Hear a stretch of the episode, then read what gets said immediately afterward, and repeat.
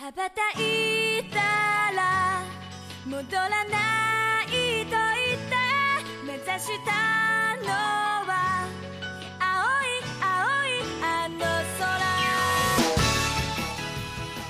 Fala, taqueiros otaqueiras! Seja bem-vindo a mais um Otaqueira Cast, seu podcast de bandeira 2 sobre animes, filmes e tudo mais que for oriental. E no episódio de hoje, vamos falar sobre um anime que chegou de mansinho, sem chamar muita atenção, mas que conquistou a atenção de todo mundo que assistiu. Hoje, vamos falar sobre Odd Taxi. E, para me ajudar a pagar essa bandeira 2, temos ele que talvez pegaria dinheiro com a máfia para impressionar uma menina, o Mestre.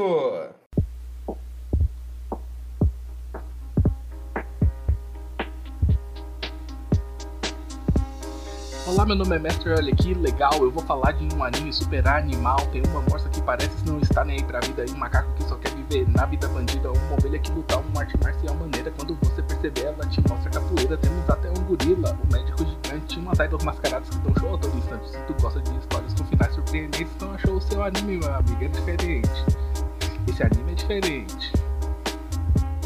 E, para fechar o grupo de passageiros, temos ela que prefere lidar com os animais do que com gente, Piazon. Oi, gente. E abemos plot twist. Então, meus otakus otakus, sem mais enrolação, faça sinal para ouvir esse episódio, peça pro piloto para aumentar o som, apertar o play e vambora. 大量に寄り添ったカップ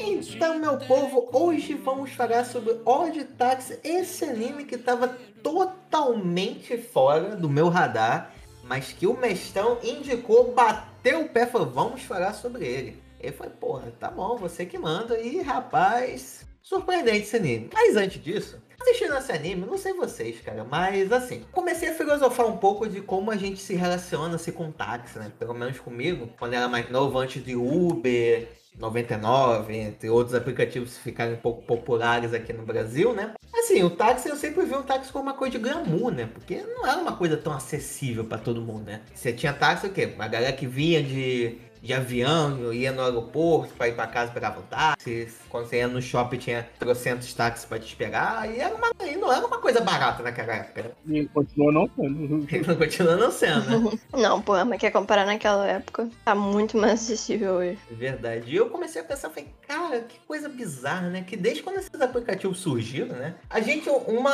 uma coisa que nossos pais sempre falavam de não entrar em carro de estranho, se tornou uma coisa normal, né, cara? Hoje em dia, um- eu ouço várias pessoas falando, ah, eu vou ali de boa, qualquer coisa, pego, um- peço aqui um carro pra mim. Eu falo, cara, você tá entrando no carro de um estranho, você nunca viu essa pessoa na vida. Você tá acreditando que essa pessoa é do bem.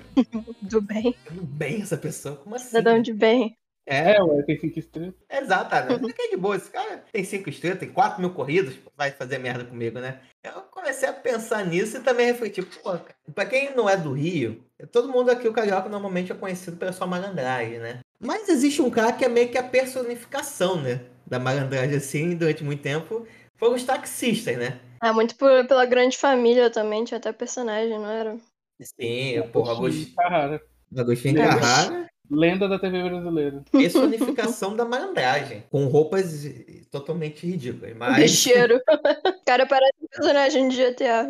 Sim, sim. Agora, espero que isso nunca vire moda, mas tem uma galera que ainda usa as roupas do Agostinho. Mas beleza. É, e, cara, eu comecei a pensar em histórias, né? As duas histórias que eu tenho envolvem o cara roubando absurdamente no valor a ser cobrado, né? Nossa, já aconteceu muito. Tinha uma época, quando eu estava fazendo faculdade, que minha faculdade era de noite, lá no centro do Rio. Quando eu tinha sorte, um professor liberava por volta de 10 para as 10, até dava para chegar num horário que eu conseguia pegar o último ônibus ou uma Kombi que passava. Mas quando aí o professor era meio filha da puta, ou tinha prova, alguma parada assim que eu demorava, era lá para 10 e meia que eu saía. E para quem conhece o Rio, eu estudava, a estação mais próxima minha era Uruguaiana e eu estudava na SPM do Rio. É mais ou menos uns 10 minutos de caminhada, que a caminhada eu passo quase correndo, né?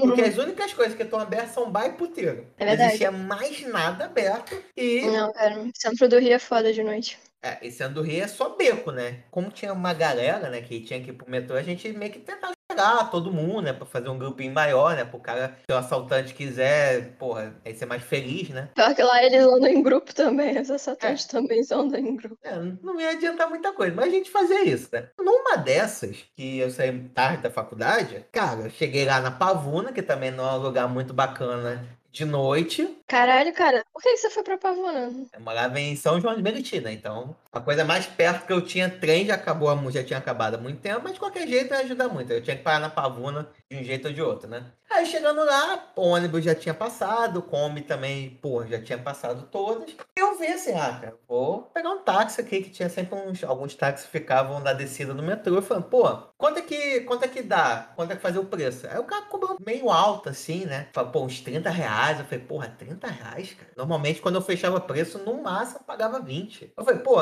gente, vamos no taxímetro. Beleza. Senta aí e foi. Mano, tive a sorte de pegar um taxímetro adulterado. Porque eu já tinha pegado táxi em outros momentos e dava 20 reais, 20 e pouquinho reais. Só que nesse dia o taxímetro deu 40 reais a corrida. Tô na bandeira 3 e não tinha muito desenrolo, né? Cheguei em casa e falei, mãe, pai, paga aqui, por favor.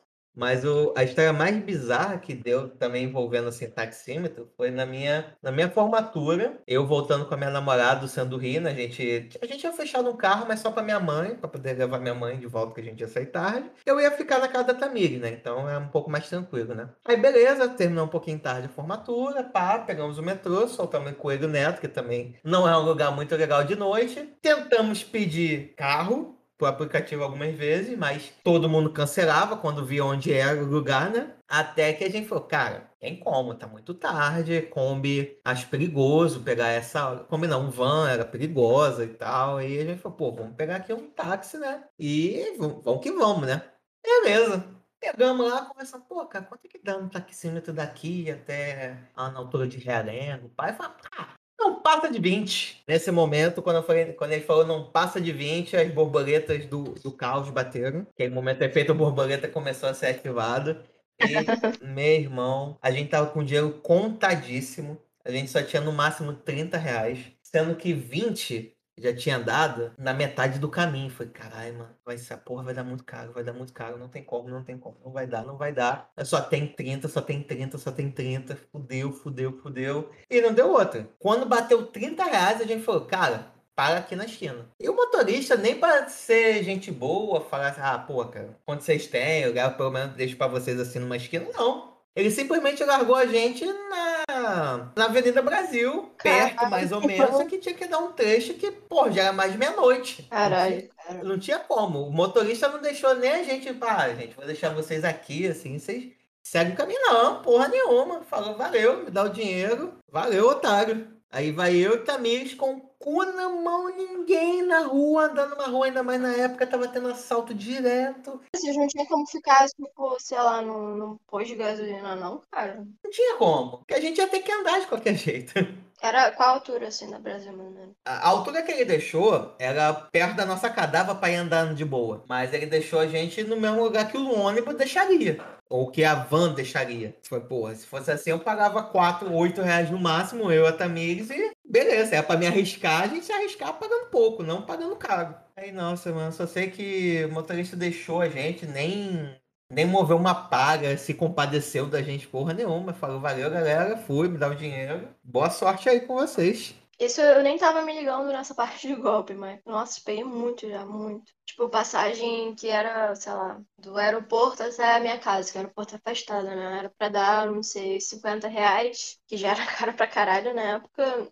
E aí dava 100, deu 100 reais, saca? E pra peitar a pessoa, né? Falar que não. Teve uma outra vez também que eu cheguei de viagem tarde, era uma. Todo dia tem essas viagens doidas de campo. E aí eu- eles deixavam a gente na rodoviária. E era tarde, assim, sei lá, umas 10 e pouca da noite. Tinha que voltar pra casa, não queria pegar um, um, um ônibus, né, que tava tarde, sei lá. Eu acho que era um domingo, quase certeza que era um domingo. E aí eu tive que pegar um táxi, só que na época também não tinha Uber, não tinha nada disso, de aplicativo. E o que acontece? A, a rodoviária, o aeroporto era sempre um inferno, porque quando você tentava ligar para as empresas para elas mandarem táxi, elas falavam que elas não podiam deixar táxi lá, que tinha um conluio e tal com a prefeitura e tinha que ser os táxis lá do rodoviário. Só que aí os táxis da rodoviária, eles tinham preço tabelado. Era uma coisa que absurda que nunca entrou na minha, na minha cabeça. Porque isso é legal, né? Enfim, você tabelar preço de táxi é ilegal. Mas tinha na rodoviária, as empresas de táxi, assim, tipo, na hora de sair dos embarques, tem vários estandes lá e o preço era- tabelado. Tipo, tá, não pode, mas aqui é, aqui é é uma, uma terra de administração especial que, que do nada agora é permitido. E os preços eram sur- surreais, assim, surreais. Era papo de, tipo, 100 reais pra ir da minha casa, sabe? Da rodoviária até pra minha casa. Sendo que, porra, em valores normais de Uber hoje em dia eu daria só 20 e poucos, 30 reais no máximo. Aí, cara, ficavam uns, uns táxis clandestinos lá da vida, né? Nenhum queria pegar taxímetro, mas aí eles estavam combinando um valor pelo menos mais baixo. Aí teve um cara que, tipo, fechou 50 reais pra mim. Aí eu, porra, cara, vamos lá, né? Fazer o quê? Dormir aqui? Aí eu peguei desses pra voltar pra casa. Era, na real, é, foi um golpe duplo, porque eu tava meio que no stand, assim, dos táxis é, clandestinos, mas o cara era mais clandestino ainda. Falou, ah, não, meu, meu carro tá, tá um pouco ali na frente. Aí eu tive que andar atrás do cara, e aquela parte ali do, do rodoviário era uma merda também. Aí, cara, chegando lá era, era um carro assim, aleatório, né? Porque não, não tinha Uber. Então, tipo, caralho, cara, vou morrer, vou morrer. E eu, imbecil, ainda resolvi entrar, cara. Que, que loucura. Graças a Deus não aconteceu nada. Mas na hora de pagar, fui dar os 50 reais pra ele. E aí, cara, eu não sei que truque era, mas eu acho que ele tava com uma nota de 5 reais escondida na mão. E aí, quando eu dei pra ele, ele puxou a nota de 5 e falou: Ah, não, olha só, isso aqui é uma nota de 5, você me deu errado. Aí eu comecei, tipo, bater a boca com ele. Ele, tipo, como assim? Acabei de dar 50 reais. Não, eu tô segurando aqui, eram 5 reais que você me deu, você confundiu a nota.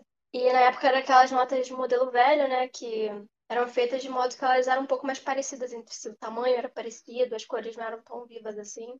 Aí, cara, o cara era tipo um bandido esquisito pra caralho. Eu tava só feliz de, de estar em casa e, tipo, eu subi e falei pros meus pais: olha, isso aí é golpe, mas eu não tenho como provar, não tenho como chamar a polícia, não fazer porra nenhuma, então a gente vai ter que desembolsar o dinheiro ou sei lá o que esse maluco vai fazer. Aí eu dei mais 50 reais, era mais fácil ter pegado um táxi tabelado ilegalmente, mas pelo menos da empresa lá da, da rodoviária, né? Graças a Deus, sério, eu queria dar um beijo na boca agora do- das empresas de Uber. E... Era terra de ninguém, cara. Eu acho que o, o grande estereótipo assim de taxista malandro é que não, não tinha como regular, saca? Os crimes aconteciam, os caras roubavam, então não tinha pra onde concorrer, para recorrer. Os caras podiam te sequestrar, te estuprar, aplicar esses golpes bizarros, taxímetro, é, batizado, que nem você falou, e é pra quem, cara? É muito difícil provar esse tipo de coisa, sabe? E é um, é um lobby forte, né? Até hoje é um lobby forte dentro do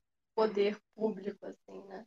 Mas é, cara, foi mal, mas eu não tenho pena de todos os perrengues que eu já passei e tal. Que tem vários outros menores, assim, que a gente vai esquecendo, né? Mas realmente não tenho pena de taxista perdendo um lugar pra Uber, não, cara. Porque, porra, o serviço era muito ruim.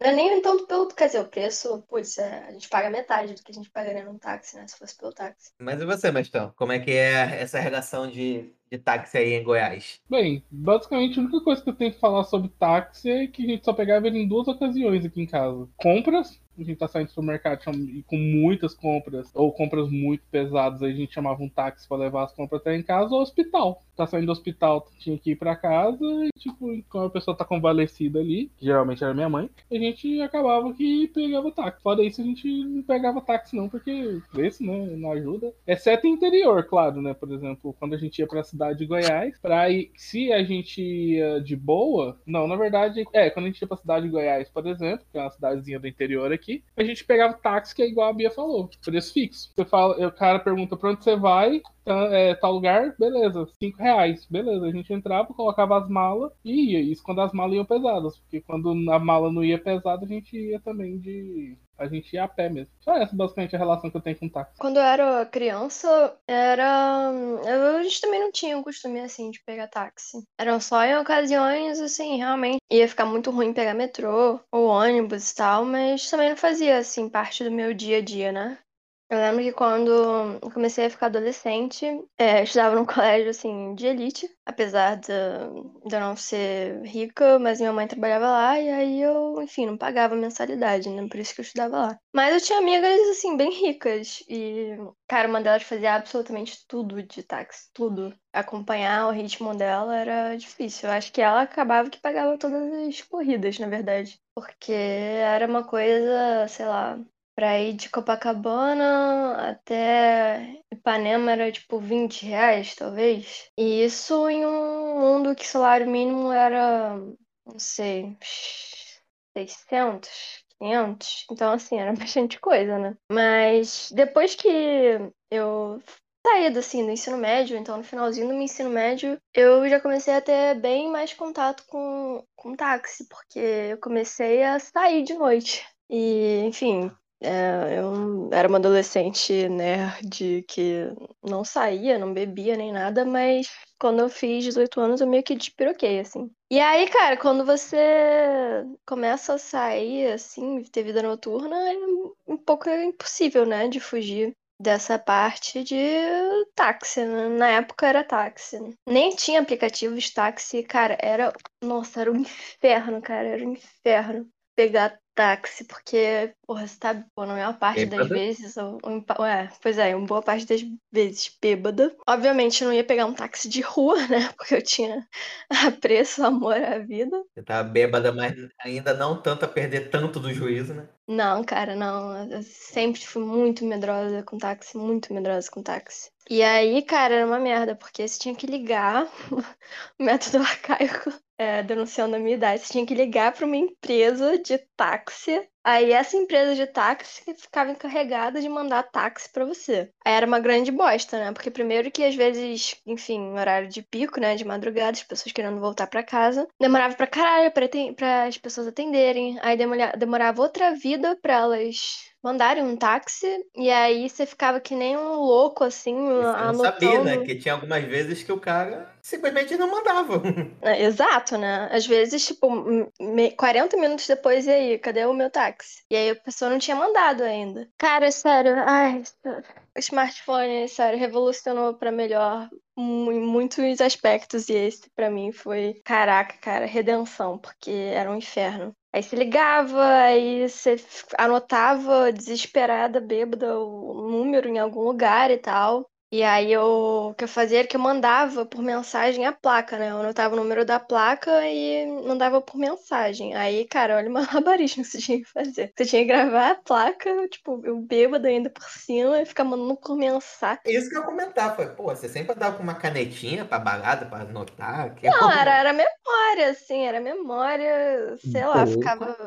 Ou então eu editava o celular pra algum amigo, saca? Um amigo tava do meu lado, eu ia, tipo, ditando, assim, o número pra pessoa me passar, pra eu passar pra alguém. Cara, era uma desgraça, sério, era muito desgraça. E era muito caro, assim. Só que aí o meu pai, ele, ele já tava com uma condição financeira melhor, que ele tinha se aposentado do exército e aí tava trabalhando em empresa, né? Então ele recebia a aposentadoria dele do exército e o salário da empresa. Ele pagava, dava, a gente já não tinha uma condição assim melhor do que antes, só que era um, assim, fazia parte do orçamento de sair pra night você fazer esse cálculo incluindo o valor do táxi, porque era caro, né? Eu também não me animava de sair, tipo, arrumada sozinha de noite, assim, no final da noite, pra ir pros lugares. Então eu gastava duas vezes, né? Táxi ida e volta. E aí era uma, cara, era uma graninha, assim, dependendo do lugar, porque na época eu saía pra Lapa, ou então pra aquela parte ali do centro, e dava tipo uns 70, às vezes 80 reais por noite ida e volta de táxi. Eita, Então, cara, Nada. era uma, era uma grana, cara, era uma grana. 70 conto. É, cara, era foda. É, mas, assim, histórias minhas, teve algumas vezes que foi estressante, assim. Teve uma vez, cara, que eu tava com uma amiga minha e a mãe dela era, tipo, muito louca. Muito louca mesmo. E aí ela queria voltar pra casa, mas aí tinha tido uma chuva catastrófica aqui no Rio, então tava, tipo, tudo muito alagado. Eu tinha encontrado essa minha amiga e a mãe dela no shopping, então a chuva caiu enquanto a gente tava no shopping, senão eu não teria nem saído de casa. Mas aí a gente foi ver, tipo, algum filme, alguma coisa do gênero, e aí quando a gente saiu, era já tarde, a gente tinha pegado uma das últimas sessões, então era tipo 11 e pouca. Por causa da chuva, não tava passando ônibus nenhum. E o metrô tava meio alagado, assim, a gente, não- sei lá, não dava. Tava meio que inacessível e a única opção era pegar táxi. Só que a mãe da, da minha amiga, ela queria ir embora. Então ela tava faz... ela tava botando pressão pra pegar qualquer táxi, assim, porque ela falou, ah, cara, eu não, não vou deixar você aqui, então eu vou esperar, mas. Sabe, ela tava fazendo pressão pra eu pegar um, um táxi e, eu, e aí eu acabei pegando o primeiro que apareceu, assim.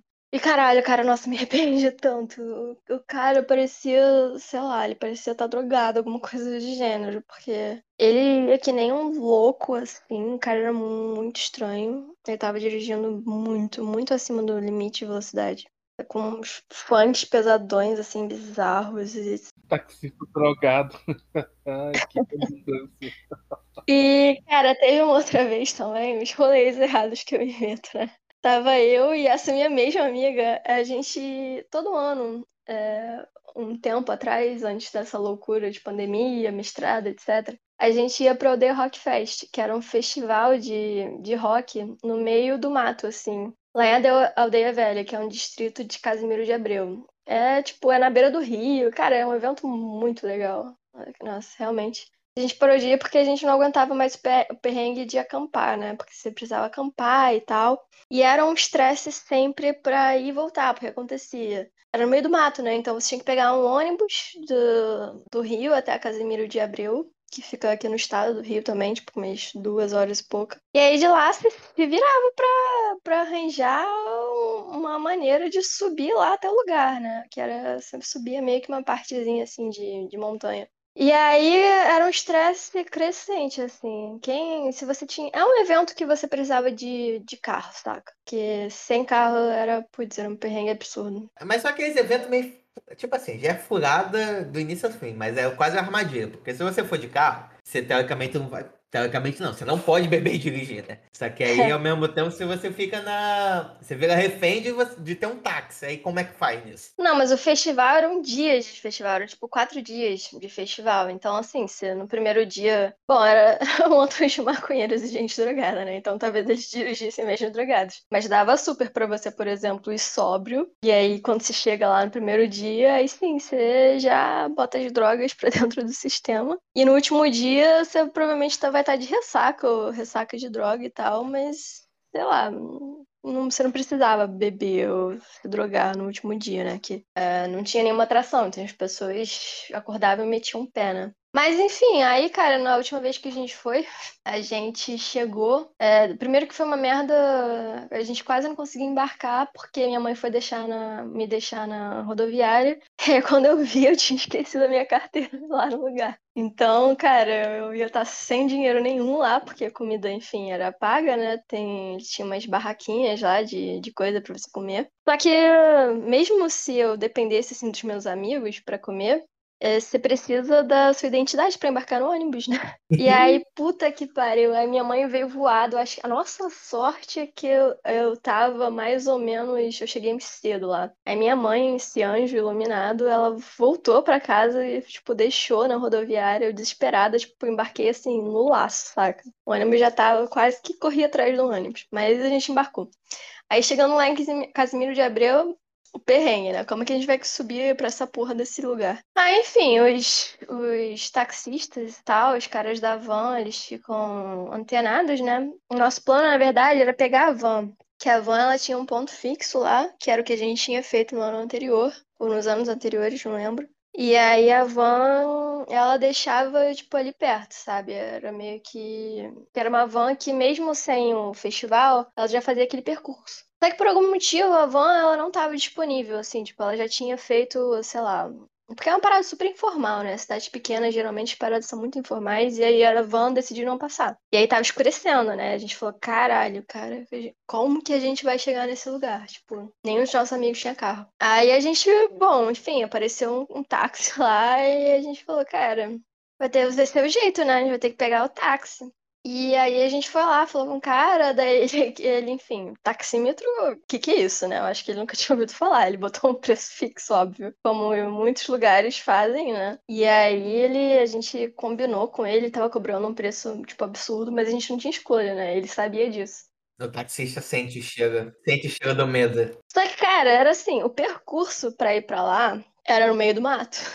E, cara, é, tava assim, tipo, seis horas da tarde, que é o último pingo de luz que a gente entrou, depois escuridão. Então, a gente tava indo com um táxi desconhecido, que a gente não tinha como rastrear e tal, a gente tava sem sinal, então nem mandar mensagem pras pessoas, porque ela também não pega sinal. A gente conseguia com a placa, com o mínimo, qualquer coisa. E a gente estava sendo levada por esse táxi pro meio da floresta, no meio do nada, sem civilização por perto. Tipo, cara, a gente.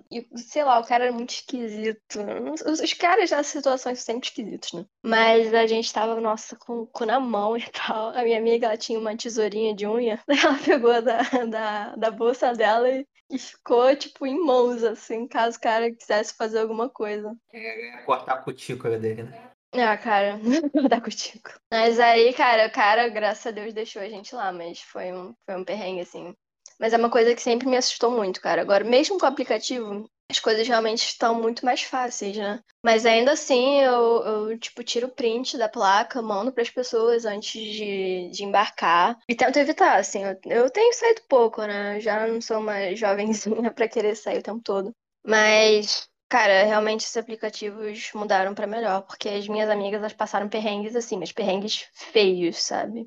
Antes dessa época de aplicativo, porque uma delas, é, o cara, ela tava muito bêbada, né? E aí ela morava em Botafogo, não sei onde é que ela tava, mas tem um, um certo, quem é do Rio de Janeiro vai saber. Em frente ao Plaza Shopping tem um morro, e esse morro, ele tem um parque em cima, sabe? Ele é tipo, fica embaixo do túnel. Quer dizer, o morro fica em cima de um túnel é um túnel, um morro e o shopping em frente. E aí, enfim, o cara até tinha que fazer esse percurso, só que tem um percurso que você só atravessa, assim, tipo um viaduto, um morro, e tem outro percurso que você sobe em frente, em cima, para esse parque estadual, que é uma florestazinha e tal. E aí o cara, o taxista, tipo, vendo que ela tava bêbada, ele tava, levou ela, assim, pra esse parque pra estuprar ela, né? Fazer sei lá mais o que. E aí ela, tipo, num surto assim de lucidez, que ela tava, mal conseguia se mexer, de tão bêbada que ela tava. Ela conseguiu abrir a porta e fugir, assim, pro... entre os matos. E ela ficou esperando, assim, até amanhecer, basicamente. Cara, eu não sei qual que é pior. Teve uma outra amiga minha, ela tava, tava com o namorado dela, ela tava. O namorado dela morava na Lagoa. E aí o namorado dela, tipo, chamou um táxi e.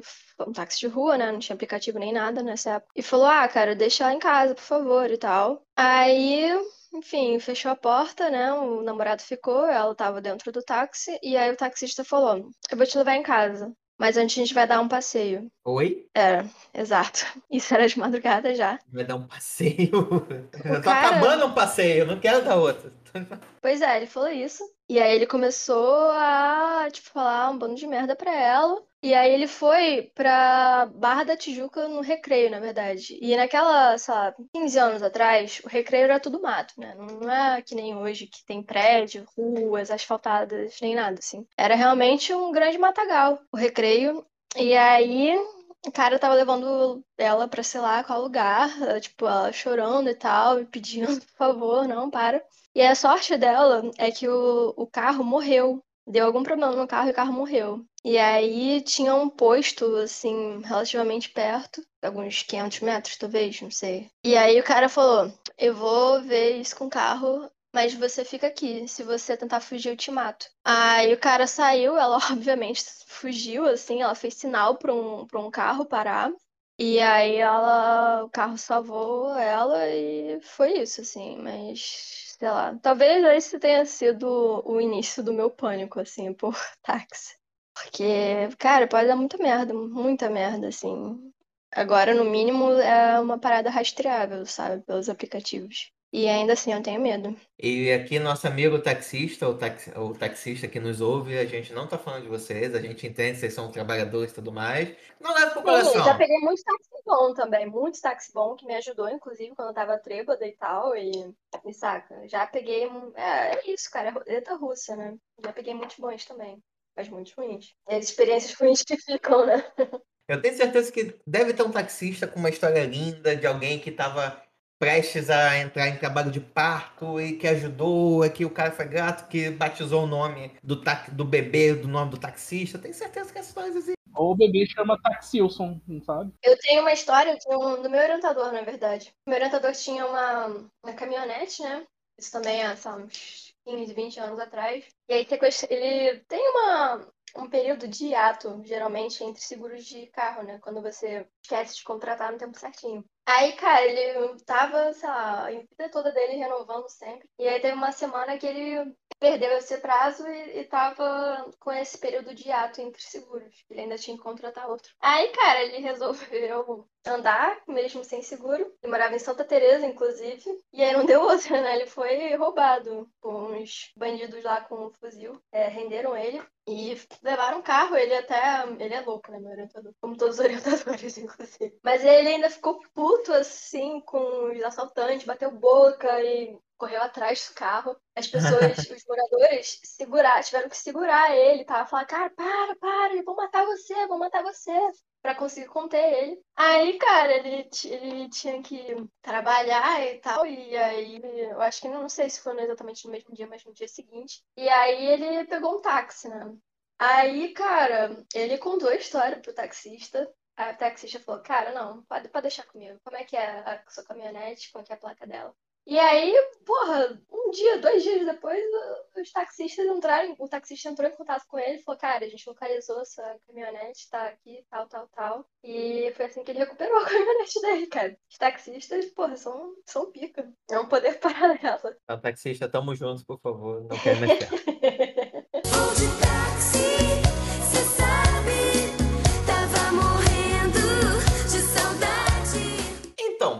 agora de lado nossas histórias com taxistas e aplicativos de transporte, finalmente vamos falar sobre Odd Taxi. E eu tenho certeza que não tem pessoa melhor para falar sobre ele, nosso querido Mestão, sobre o que se trata esse anime. Basicamente, Odd Taxi não é uma grande surpresa. É sobre um motorista de táxi. Só que em um universo antropomórfico, onde o motorista de táxi é uma morsa, que é um taxista padrão que vive pegando seus passageiros. Com alguns ele conversa, com outros não. E tem uma memória gigantesca. Então ele lembra de muita coisa, ele lembra de vários passageiros. Só que pra dar um tchan na história, ele acaba, ele acaba se envolvendo em um universo do crime, porque ele acaba por pegar um bandido no táxi dele. Só que aí, quando ele vai analisar a situação entrar a fundo, ele percebe que ele não tá, tipo, envolvido com um bandido em si, mas na verdade, ele, quando ele vê, ele já tá praticamente todo atolado até o pescoço, no meio de algum golpe da máfia. E galera, só aqui uma pequena, pequena dica pra vocês. Provavelmente, se você tá ouvindo esse episódio, você já viu o anime, então tá super de boa.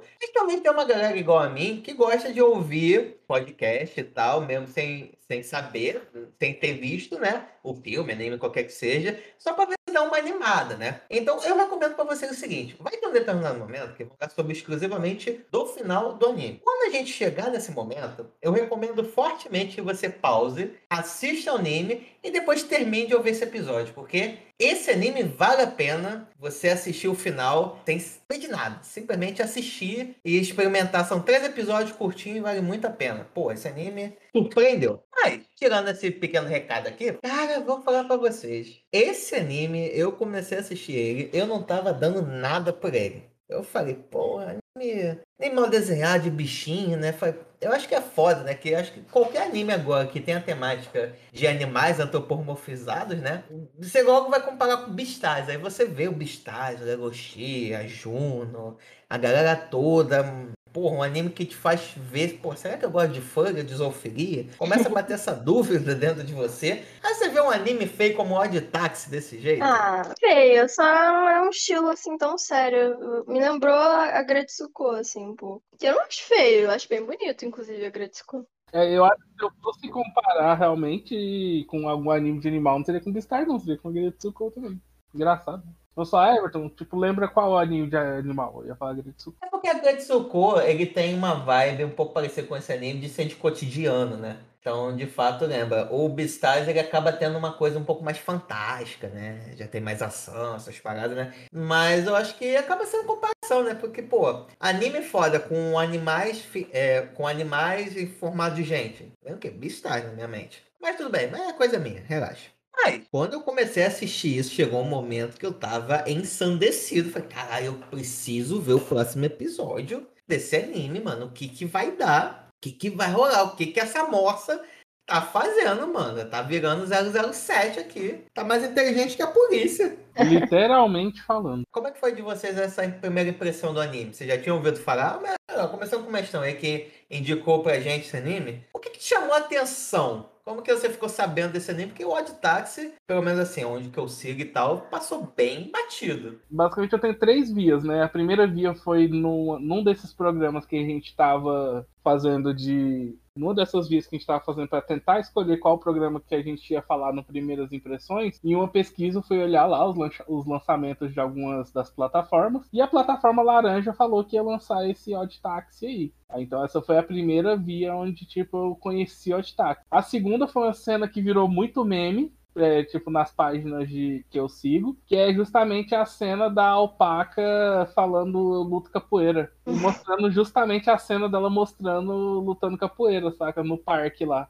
E quando ela conta pra ele que ela sabe capoeira, ele fala, mas isso aí não é só glamour? Ela, não, não, é uma luta de verdade. É É, verdade isso é uma dancinha? ele, não, mas não, a dança, não, é uma luta e tudo mais. Então essa cena eu vi no Facebook e ri bastante, que a musiquinha de fundo é muito da hora também, que eles colocam. Ah, mas não, essa parada da música eu fiquei puta. Porra, né, a de referência tava bonitinha, o- os nomes dos golpes. Por que não botaram um berimbau atrás? Pois é, aí de repente coloca uma música de gueta, eu falei, caramba, que coisa aleatória, saca? Aí eu gostei. E o terceiro é o amigo meu de um grupo, de um dos grupos que eu sigo, que também é Otaku, Gadomen. O nome já mostra o tão otaku que ele é. E ele falou, Master, vocês têm que gravar sobre o Taxi, é muito bom, você vai gostar pra caramba. Tipo, minha recomendação é assistir três episódios por dia e absorver o que tem esses episódios, porque no final vai valer a pena. Você vai entender o que eu tô falando quando você terminar de assistir. Eu falei, ué, eu vou levar pros meninos, vamos ver. Se eles aceitarem, a gente grava. E ele, toda semana, eu avisava eh, o pessoal, ó, gente, saiu o podcast e tudo mais, e ele sempre mandava mesmo, né? Everton, cadê o Odd Taxi? Vocês não vão gravar o Odd Taxi? Quando acabou o Odd Taxi, ele virou e falou, Everton, acabou o Odd Taxi, agora vocês já podem assistir e tudo mais. E eu, gente, esse menino quer realmente que eu coloque o Odd Taxi. Então, Gadomen, Uhum. tá aí, estamos gravando sobre o Odd Taxi. Ninguém nunca fala, pô, gente, quando que vocês vão lançar um Apoia-se, um Patreon, né? Tô doido pra dinheiro pra vocês, né? Ninguém cobra. Mas tudo bem. Não, mas pô, valeu a indicação, valeu a indicação. Boa. não, valeu, valeu. Nem Mas não, porra. mas não adianta, o que eu mais ouço falar é, vocês não vão gravar de Naruto, não? Isso é o que eu mais ouço.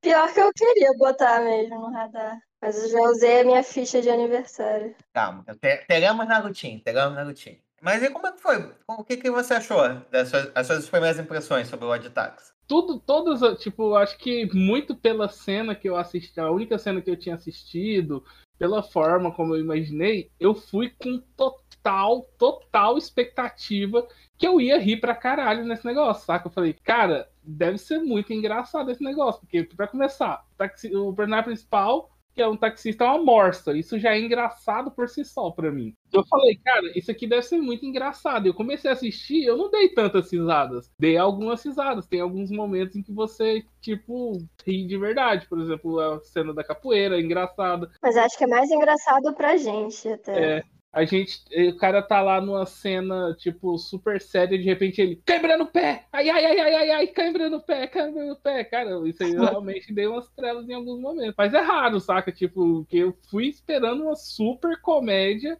e não achei, não era bem o que eu tava esperando, então a expectativa foi totalmente quebrada aí, mas em compensação ele me entregou um thriller maneirinho. Super, super interessante. É. momentos tensos, eu falei, ó, quem diria, esses animaizinhos estão saidinhos. É, não era o que você esperava, mas é melhor que você esperava. Exato, porra, foi totalmente surpreendido. Quando, eu- quando eu comecei a assistir, eu, eu não tava entendendo muito bem, porque meio que as histórias não se conectavam, sabe? Eu falei, porra, tá. A gente começou acompanhando a história desse cara, Odokawa. Aí a gente vê que tem os policiais, um deles parece meio, meio corrupto, né? E no final a gente tem a certeza.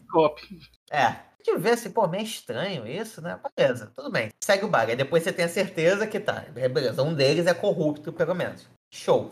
Aí em outro episódio, totalmente aleatório, você começa, você conhece alguns amigos que o Odokawa tem. Aí no outro episódio do nada, você tá acompanhando a história de um gato que nunca apareceu. Ou a gente Achava que nunca tinha aparecido. Falei, porra, quem é esse cara, mano? Que eu tô vendo a história desse cara viciado em Dodô. Me- meio que as histórias não se conectavam, mas chega um momento, pô, principalmente nesse personagem, nesse cara que é viciado em Dodô, mano, a- as histórias começam a se entrelaçar de uma maneira, de um jeito, que eu tava assim, marando, eu tenho que ver o próximo episódio.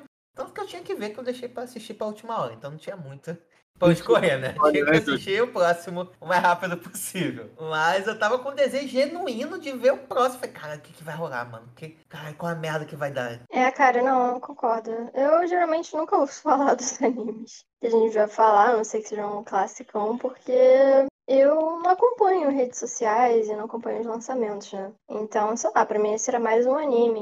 Quando eu vi que era furry, eu. Ah, é furry então. E aí você começa com uma trama bem cotidiana, né? Bem mudando. Logo no início, na verdade, eu já, tipo, curti, porque traz essa discussão, né, de redes sociais e a pessoa, sabe, querer ficar lacrando em cima de coisas e likes, likes, likes. É engraçado, né, ver que realmente essa é uma pauta global, né, independente da sua nacionalidade. E, e não sei, cara, eu acho que tem, tem essa parte mais fantástica, né, que, que é uma coisa que foge um pouco ao mundano, né, nossa realidade, mundo do crime, etc e tal. Mas também eu, eu acho que a parte que eu mais gostei foram essas conexões com o mundo e a vida cotidiana mesmo. Por exemplo, eu acho que o, o episódio que eu mais gostei, meu episódio preferido, é justamente quando a gente conhece a história do personagem que é viciado em Dodôs, assim. Nossa, eu achei a, a maneira como foi contada essa história, eu achei de uma sensibilidade, assim, tão grande, sabe? É, os detalhes, e aí fala, passa sentimentos, como que ele se sentia. E sei lá, eu acho que todo mundo já talvez tenha se identificado um pouco com essa parte de, ah, você tem que ter essa coisa para você fazer parte desse grupo e tal. Como eu estava num colégio assim de gente mais rica que eu, passava também essa ansiedade, porque os amigos eles tinham coisas, tinham tipo, ah, o sapato da moda, a mochila da moda e esse tipo de coisa. E eu não, sabe? Então eu me identifiquei muito com esse sentimento de, de exclusão, assim, que ele tinha, né? Eu nunca fiz isso, de roubar cartão e tal, mas eu acho que eu já roubei, tipo, uns 20 reais da carteira e tal. Do, do meu pai e da minha mãe, que eles não são falavam Mão pro alto, brilhante. Eu declaro à Polícia Federal que eu não tenho nenhum envolvimento com essa participante, a gente só, tra- só grava o mesmo podcast. Exatamente, não temos um vínculo empregatício. Assim, esse momento que você tá falando aí, tipo, da, da borracha, acho que foi o momento que eu mais pausei na minha vida um episódio de podcast, ou de anime. Que ele tá lá, ah, de repente fiz o lance de tantos mil ienes. Aí eu, Ah, você queria saber quanto que valia? Pera, eu fui lá, converti, fiz um paralelo ali mais ou menos com o salário mínimo japonês e falei, caramba, é dinheiro. Quanto é que era? Tipo, se não me engano, a borracha saiu pra ele por uns 46 mil reais ou 26 mil reais, alguma coisa assim. Isso? Não era 10 mil ienes só? Não, foi 100 mil ienes. Meu Deus! Cara, é por isso que o pai dele deu tanta porrada nele. Não, desculpa, era uns 5 mil reais, saca? Saiu por uns 5 mil reais uma borracha. Ah, não, tá. Então foi isso. 5 mil reais uma borracha. Eu falei, Não mereceu apanhar tanto, mas um soco bem dado. Acho que ele mereceu. Nossa imagina, senhora. seu pai olha a fatura, 5 mil reais, onde? É, num leilão. O que, que você comprou? Uma borracha. E cadê ela? Não chegou. Por que você gastava 5 mil reais, então? Você vai pagar com a língua agora, filha da puta. Cara, mas eu, só não entendi a parte de por que, que ele não, não reclamou com o site. Não é possível que seja um leilão completamente aberto e ninguém, a plataforma não, tenha responsabilidade em assegurar o recebimento do produto. Não é, não é possível, cara. Assim, o, o anime parece que se passa no mesmo tempo que o nosso, né? Tem smartphone, parada e tal, né? Mas eu fiquei um pouco em dúvida se, cara, hoje em dia, se você faz uma compra, normalmente apita no teu telefone, né? Ah, foi realizada uma compra desse tipo. E dependendo do caso, o cartão até dá uma bloqueada, se for muito acima do que você tá acostumado a comprar, né? Aí eu fiquei pensando, porra, em nenhum momento vai dar esse apito pro pai, não? Não, mas isso tinha sido 16 anos atrás. Nossa, então, É, realmente, nessa época- Ah, é verdade, verdade. de 2000 e tal. Não era tonto assim. É, foi ini- é, início da internet, tá certo, tá certo. Cara, gente, mas no início da internet realmente não, os, os sites não asseguravam o recebimento do- dos produtos, caralho. É porque não era um leilão de uma empresa, pelo que eu entendi, era alguém que tava botando em leilão.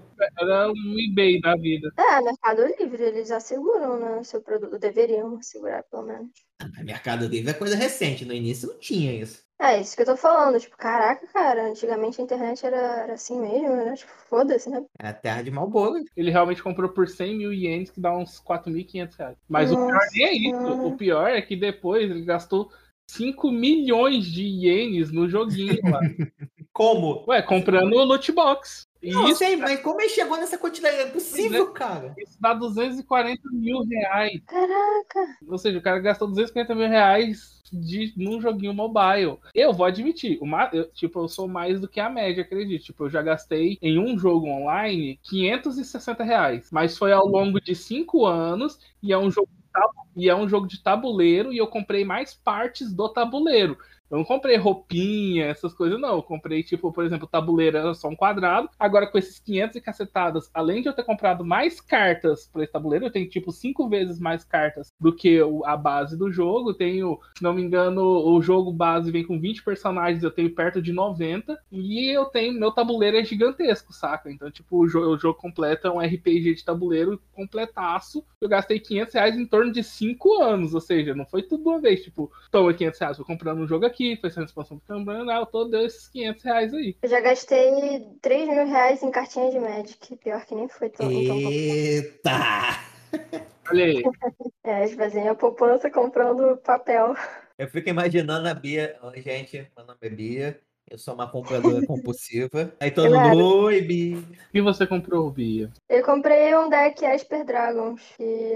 da edição Dragões de Tarkir, barra Cães de Tarkir, barra... Ah, esqueci do meio, alguma coisa do destino. É um deck muito bom, ah, só que depois de um tempo eles baniram algumas das cartas e ele perdeu um pouco o valor dele. Beleza, eu adoro quando buffa essas coisas, só que não. Mas é, acho que o máximo que eu paguei em jogo, assim, tipo, foi durante realmente 5 anos, 500 e pouquinho, acho que se não me engano foi 515 reais a última conta que eu fiz, nesse jogo de expansão. Mas já conheço, meus, já tenho colegas que gastaram muito mais do que isso em roupinhas. Aí realmente eu falo, ó, cara, aí você meio que pulou o barquinho, porque roupinha é foda pagar por roupinha. Cara, mas a, a minha dúvida não era, tudo bem, como é que ele conseguiu dinheiro, ele podia ganhar muito bem, etc e tal, e esvaziar a poupança, sei lá, não com- deixar de comer. Só que a minha questão era como que ele conseguia manter o emprego dele, porque o cara É. chegava e trabalhava de fone. As pessoas falavam com ele, ele ignorava nas reuniões, tipo, as pessoas falavam, ei, ei, ei. Nin- Ninguém falava nada com ele, ele gritava com os outros. Cara, Ele devia ter uma entrega muito boa, tipo, ô, é pra amanhã o seu programa. Ah, toma aqui esse programa aqui, ó. Aí, pronto, toma. cara na bunda esse programa aqui agora, porra. Aí os caras falam, pera, tá certo aí, você precisava entregar. Então vai, sai daqui, sai daqui, deixa eu jogar meu Zuda aqui. Cara, é bizarro, porque, porra, o cara parecia completamente disfuncional, assim. Tá- Ele ganhava por produção, só pode. Ah, sei lá, ele dava pra alguém importante, não é possível. E o cara não conseguia nem tomar O cara não banho comia direito, o bumbum Ok. dele era bem chupado pra dentro, certeza. Não tinha massa no bumbum. Pô, como que cara. Não, esse pra mim é o grande mistério da, da. Como que ninguém demitiu ele? Principalmente depois, né? Porque você vê que, cara, ele desistiu da vida, ele só tinha uma missão, ele era só ódio e vingança dentro dele. Ah, mas aí a gente não sabe se, se ele foi demitido. Talvez ele tenha sido. Na teoria, ele pode ter sido, mas foi readmitido. Foi. É, essa, essa é a minha mais dúvida. Ou mas ele depois- foi trabalhar no escritório igualzinho.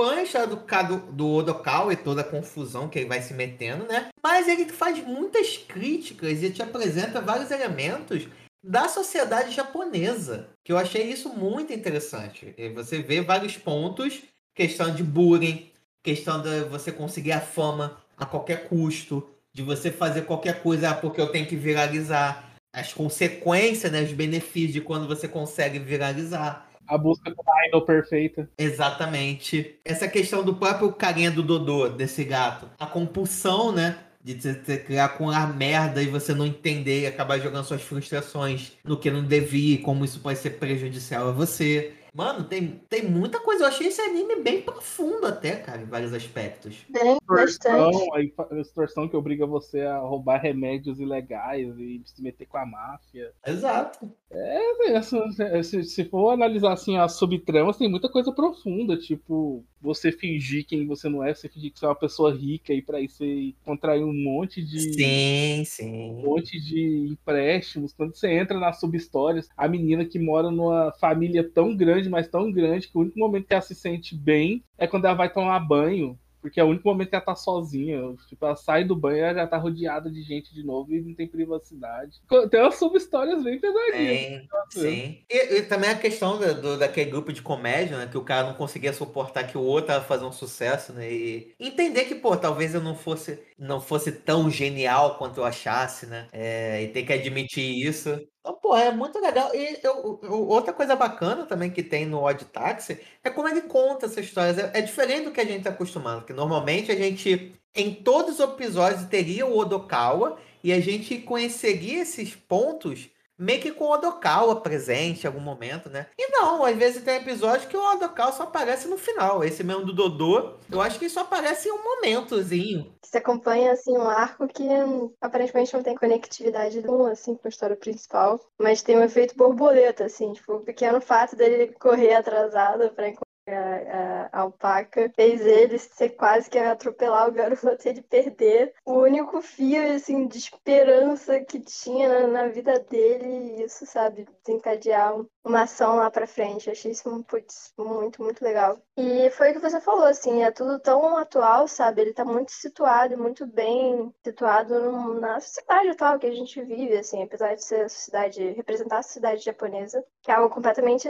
diferente, assim, da nossa, mas que tem temas que são, cara, as mesmas coisas, parece que em todo lugar do mundo, assim, né? É, eu achei, cara, muito interessante o personagem da, do hipopótamo. Que, cara, Hum. podia muito ser um youtuber brasileiro desses, sabe, sensacionalistas e justiça e matar ban- bandido, assim, cara, podia muito ser.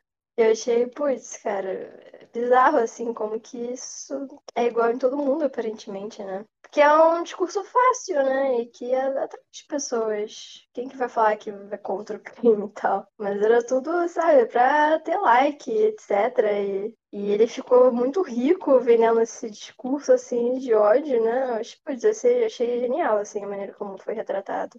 E realmente, né, não tem um personagem, por mais bobinho que pareça, que não esteja envolvido com alguma merda, né? Tipo, a Opaca lá, ela, enfim, tinha se relacionado com o cara. E aí ela se endividou toda pra conseguir fazer a faculdade. Ela, porra, tinha que roubar remédio. Aí o. Ai, cara, essa, essa parte você, acabou de falar, Júlia, mas me deu muita pena, assim. O macaco lá, que era amigo do, do principal, Odokawa. do Dakawa, que, putz, se apaixonou dá por uma pena. garota de, de. Deu pena, mas ao mesmo tempo, tipo, caralho, cara, você tem 40 anos na Clara, você queria uma garota de 18, sério. É, deu um certo nojinho, mas deu pena também, cara. É, deu pena depois da consequência, né, que aconteceu, né? É, é. Mas é, é muito louco, cara, porque você vê que aquilo vai dar merda. Porque a garota claramente não tá, não tá interessada nele, só tá interessada dinheiro. No dinheiro, tá na cara isso. E mesmo assim ele vai, não, ela me ama, que não sei o que, eu quero viver esse amor, ah, eu tenho o sonho de me casar. Ele sabia que ele tava se enganando ao mesmo tempo pra mim. E não sonho de casar, ela tem um sonho de, tipo, alguém chegar do nada e virar pra ela quer casar comigo. Eu, eu queria muito saber qual que era o plano seguinte dele, assim, tipo, tá, ela fala assim, e aí, como é que você vai fazer agora que ela vai morar com vocês, sabe? E descobrir a sua realidade. Que basicamente ele tava afundado em dívidas até o pescoço. Então, realmente, depois que casou, olha, eu tenho revelação. a- Leva ela no João Kleber e fala: Eu tenho revelação a fazer, eu sou pobre.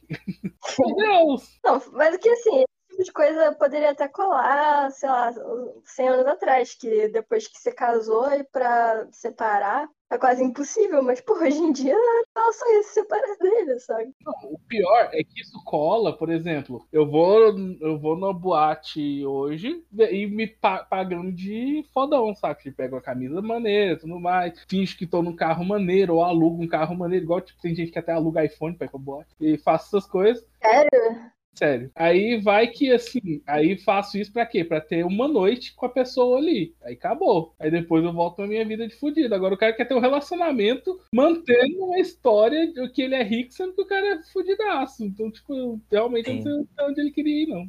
Ah, homem, relação de homens com pepecas é foda. Cara, quando eu tava assistindo isso, eu lembrei muito do último episódio que gravamos, que a gente fala, do, que a gente falou do Zenith, aí só se move por causa de pepeca. Eu falei, pô, esse cara, cara, ele foi pegadinho com a agiota por causa de uma pepeca. Uhum. Nossa, e, e bizarro, assim, né? Pior que esse tipo de pessoa existe. Mas onde que ele achava que ele ia conseguir pagar? Ele, ele não sabia que em determinado momento os agiotas iam vir atrás dele, sabe? Não, eu acredito que conseguir pagar, ele ia. Só que o problema é não tem, tem tipo, nenhuma hipótese na minha cabeça que explique como ele ia tentar conseguir manter aquele padrão de vida no relacionamento com a guria. Se fosse, é igual eu falei, se fosse uma night only, beleza, ele investiu aquele dinheiro pra ter uma noite com a menina e já era. Agora, não, não era o caso. Tipo, até a menina falou, ah, deixa eu ver seu banheiro. E, pô, calma, minha filha. Esse não, esse é o primeiro encontro, segura a onda aí. Né? Ela sabia que o cara era um fudido. É, deixa eu ver seu banheiro, pra ver o que ele ia. Pois é, a resposta dele foi, ó, tipo, calma, a gente não tá indo rápido demais, não. É só o primeiro encontro, segura a onda aí. Talvez ele tivesse pegado, pegasse um hotel, né? Já que ele tava com dinheiro, não, vou pegar aqui, na minha casa é longe, né? Podia mandar um miguezinho desse, né? É, justo. É muito. Cara, esse, esse anime foi bem fodinho, ele me surpreendeu bastante, né?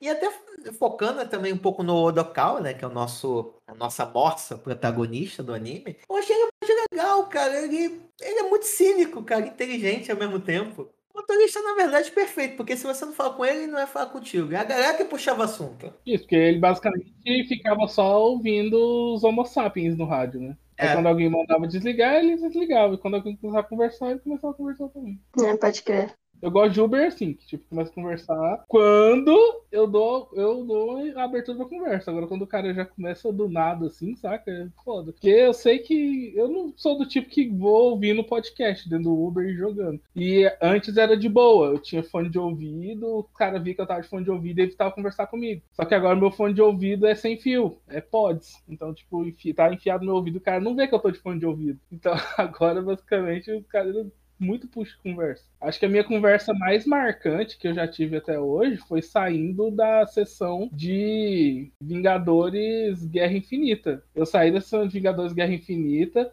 Aí o cara falou: Ah, você tava assistindo o quê? Isso três horas da manhã, depois da pré-estreia. E eu falei: Não, tava assistindo Guerra Infinita. Ele, nossa. E foi bom o filme? Foi muito bom e tudo mais. Ele, ah, eu gosto bastante dos filmes de herói. Mas eu prefiro muito mais Velozes e Furiosos.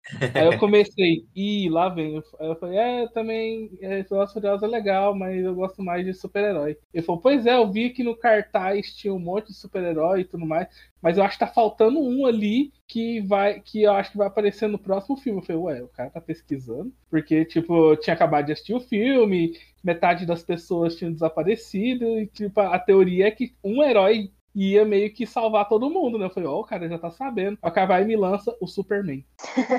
Pô, pode crer, é verdade, eu acho que são próximos. Aí eu olho assim, é. O Superman. Eu, eu, eu esqueci do Superman, realmente. Eu, a- eu não sei se é o Superman, mas o Batman ele podia resolver. Super... É, porque o Batman dava o dinheiro dele e alimentava a outra metade da população. Aí o cara é o Superman. Certeza que, tipo, se botar. que ele não apareceu até agora, acho que ele vai aparecer no próximo filme pra resolver tudo. Eu falei, uhum. Isso, É, claro. cara. Faz sentido. Nada contra pessoas que gostam de Velozes e Furiosos, mas assim. eu, deu vontade de falar, cara, ok. Ganhou três estrelas. Ganhou três estrelas, porque isso tem coisas Ah, que, que não dá, isso? Por causa disso só, cara? tem coisas que não dá pra suportar no Uber. Tipo, Eu concordo. né? Eu não peguei no Uber. Que isso? Vocês estão muito tô malvados. né? Eu só dou menos de cinco estrelas. Porra, se o cara, sei lá, fizer muita merda. Mas, é, cara, eu, eu ando com, com headphone na rua, sem fio. Então, assim, é impossível não ver o headphone. é, eu acho que eu vou, eu vou comprar um só pra andar de Uber com ele. Não, não funci- pelo menos comigo não funciona. Não sei se as pessoas acham que eu tenho cara de simpática e tal, mas Sim, você tem cara de simpático. eu podia ter uma cara um pouco mais antipática.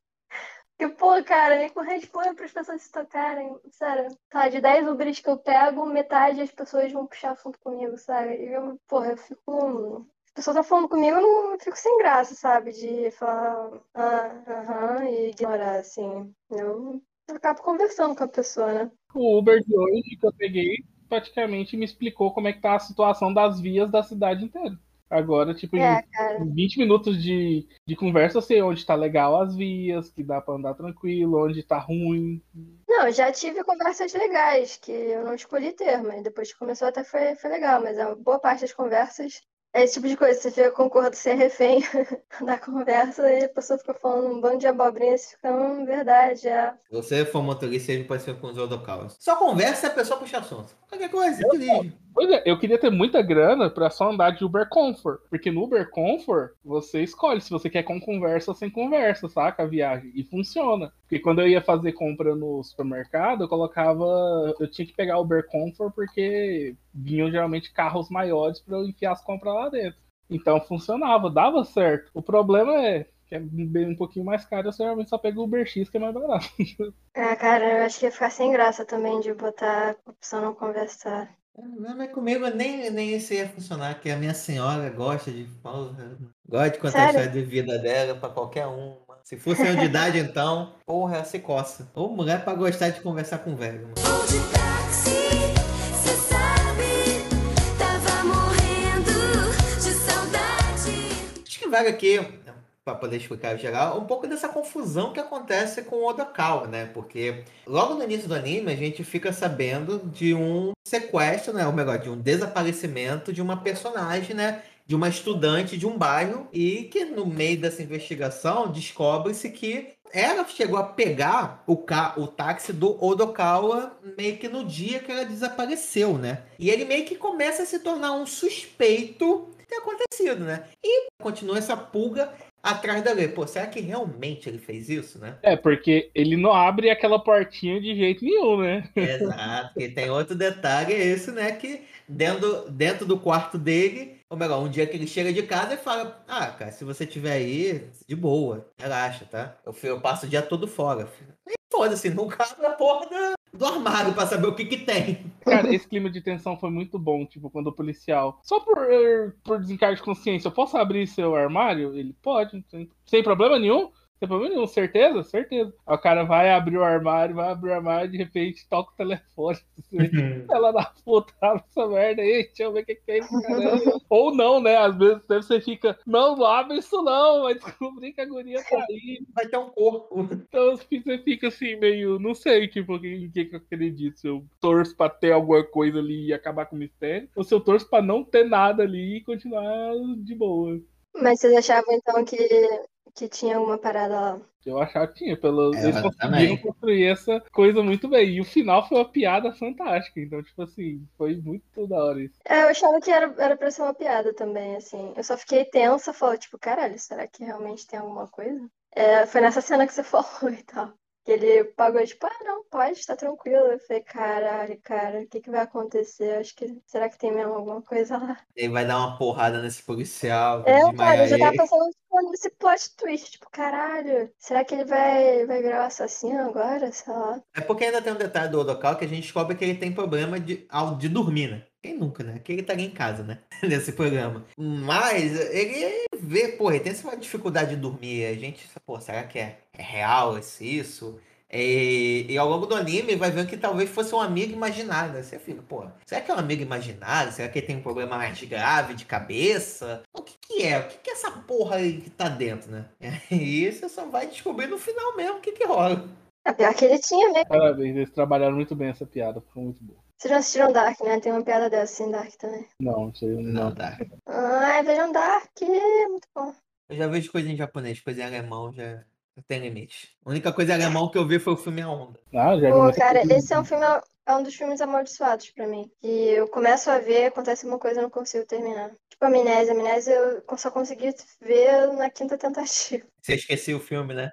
Eu não sou de dormir, eu dormia todas, todas as vezes. Acontece, né? E isso também, isso não bastasse, né? Toda essa questão assim desse desaparecimento, né? É, o Odokawa, ele, é, ele acaba se envolvendo sem querer com a máfia, né? Porque essa menina desaparecida tinha uma relação com um amigo de um chefão da máfia, né? E um dos chefões da máfia decide mandar o chimpanzé dele, né? Um dos capangas dele pra investigar exatamente esse cara, pra saber. Ele tinha chimpanzé. Chimpanzé babuíno, será era? Será qual a espécie de macaco que ele era, mas ele mandou lá o capanga dele pra poder descobrir o que que tá rolando, né? Pra investigar um pouco mais. E a partir daí, mano, é só, eita, é só merda atrás de merda, cara. É, porque aí você vê o tanque Tóquio, é um ovo. É, Começa a desentralaçar tudo. Tipo, é, ele esbarrou em uma peça de dominó e derrubou a estrutura inteira. Basicamente foi isso que começou a fazer. Porque um esbarra É. no que tem pendência com o outro, que tem pendência com o outro, que tem ligação com o outro, você vê que tá todo mundo ligado. É que o mundo do crime de Tóquio deve ser pequeno mesmo, assim, né? Deve ser. Pelo menos o dessa gangue deve ser. Aí você vai, tipo, o cara que sequestrou, na verdade é o cara que tá extorquindo a menininha, e, tipo, é amigo e é rival, mas da mesma coisa do cara que sequestrou o amigo dele e, e começa. Tipo, a coisa que tá envolvido no escândalo hoje tem uma, uma idol. Que é uma das meninas do vira zona, velho. Você fala, ah, cara, é uma coincidência do capeta isso aí, vou te contar. É muito ovo esse negócio. E ainda pra piorar, tipo, é logo com ele que acontece a parada do Dodô no celular e só piora a situação. Cara, mas isso que você.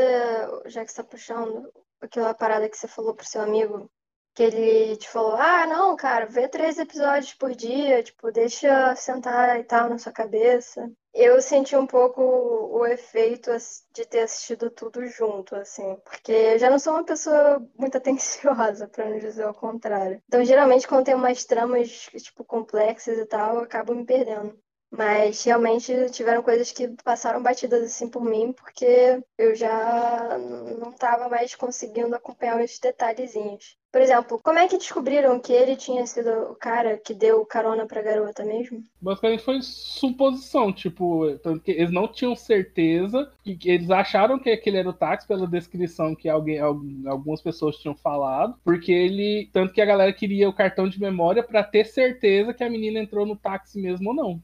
Então eles tinham uma, uma suspeita que a menina tinha entrado no táxi dele. Ah, por essa suspeita? É, era só uma suspeita. Por, por isso que ficou aquela corrida louca atrás do cartão de memória. Pra ter a certeza que a menina entrou naquele táxi lá. Eu achava que era alguma parada mais concreta. Outra, outra coisa legal dessa confusão toda, né? Porque esse esse macaco, né? Um dos, um dos capangas do chefão da Yakuza, né? Não sei vocês, mas assim, durante um tempo, eu até comecei a achar ele gente boa. É porque a gente descobre o porquê depois também, né? Tipo, por causa da regra dele lá. Tipo, ele fala, ah, mas a nossa corporação tem uma regrinha básica. E qual é? Não, não posso te contar agora. E depois você descobre que a regra é não mata ninguém. Então, tipo, isso transforma graça, cara.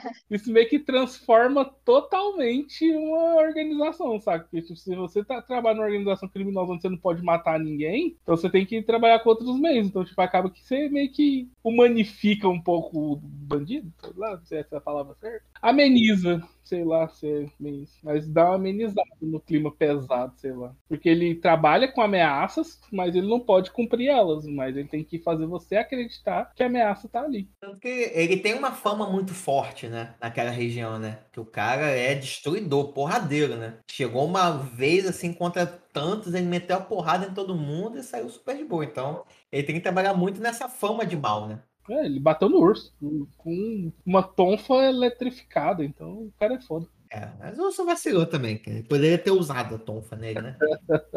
mas até depois disso, com aquele YouTube, né? Porque o YouTube ele tenta de qualquer maneira viralizar, né? Só que ele aproveita essa fama, né, do desse bandidão e começa a virar o hater do cara profissional, dizendo que não, que eu sou a justiça, que eu sou Deus, que eu não sei o que, que eu vou capturar. Vamos todos juntos, galera. Não se esqueça depois de se inscrever no canal e ativar as notificações. Para próximos vídeos. Contribuir com dinheiro para a comunidade. Exatamente, por apenas 10 mil ienes você entra no nosso grupinho secreto, a nossa Liga da Justiça. Aí, caralho, você falou. Ah, não, o cara gastou 100 mil, era mais ou menos 5, 5 mil reais, né? 10 mil, deve ser o quê? 500 conto? Não é 500 Porra. reais, era, era Hum. 400 e pouco, assim. Cara, com os vídeos do YouTube dele, ele comprou um apartamento. Você acha que a grana foi pouca? O AdSense do Japão tá bom, hein? Não, o cara ganhou. O cara comprou a porra de um apartamento, comprou um carro e um apartamento. Então, tipo assim, realmente, o cara ganhou uma grana muito boa. E ele falou que ia devolver, não, né? Desculpa, comunidade, mas não vou devolver o dinheiro. Não é reembolsável. e, e até depois, né? Porque depois quando ele começa a sofrer hate, a galera só fica falando, ah, você só falar disso, você é só gogó, não faz nada, né? Ele corre atrás do cara, né? E, tipo assim, ele tomou um tiro desse cara, poderia ter metido a porrada nele, mas não, falou, galera, só me dá seu apartamento, sua casa, seu carro, é, e grava esse vídeo pedindo desculpa pra você sair do meu pé. É, porque falou, afinal, você ganhou as minhas custas mesmo, então. Pô, mas não deu nem um soquinho, né? É, não, é realmente. Na hora que ele ia dar o soquinho, o cara, me perdoa, me perdoa, por favor, eu me rendo. Cara, pera, é isso? Você faz esse AUE todo, tipo, e na hora H você simplesmente se rende, assim? Vou se fosse tu, cara. O cara te dá um tiro. Não, mesma coisa. Eu, não, na verdade, eu não ia nem chegar tanto, saca? Eu acho que eu não ia nem aparecer pra esse cara. Eu ia, já tava com minha casa, já tava com meu carro. Tá bom, eu continuava fazendo meus vídeos. Hater que se foda. Ah, você não aparece pra fazer nada com o cara. Dane-se, eu vou continuar não aparecendo, fazer nada. Tô ganhando dinheiro assim. Vou lá ver arriscar minha vida com bandido real tudo mais. É. Mas é aquilo que a gente falou mais cedo, né? É, é a série retratando sobre esses assuntos, né? Porque você vê que, cara, o início dele, ele queria fama. Ele queria viralizar com uma história, então ele tentava de tudo. Ele conseguiu. Ele ganhou dinheiro, ele estava tendo benefício, né? Que ele tava dormindo com as fãs dele, né? Mas mesmo assim chegou um momento quando ele começou a sofrer hate, essas paradas, não foi o suficiente. Ele teve que fazer algo a mais. Sendo que não tinha necessidade de fazer, ele podia só aproveitar daquilo e tava ótimo. Eu acho que pra ele ele sentiu necessidade, porque acho que o hate tava acrescentando de tipo, você só fala e zero ação, sabe? Eu acho que ele partiu muito atrás do cara justamente pra isso, pra mostrar pra galera que a ação não é bem Mas, assim. todo mundo, todos esses caras estão só falação, cara. As pessoas esperavam o quê também? Eu acho que assim, se ele pelo menos tivesse dado tiro no- na coxa do cara, mostraria um pouquinho de coragem, mas nem isso. Então,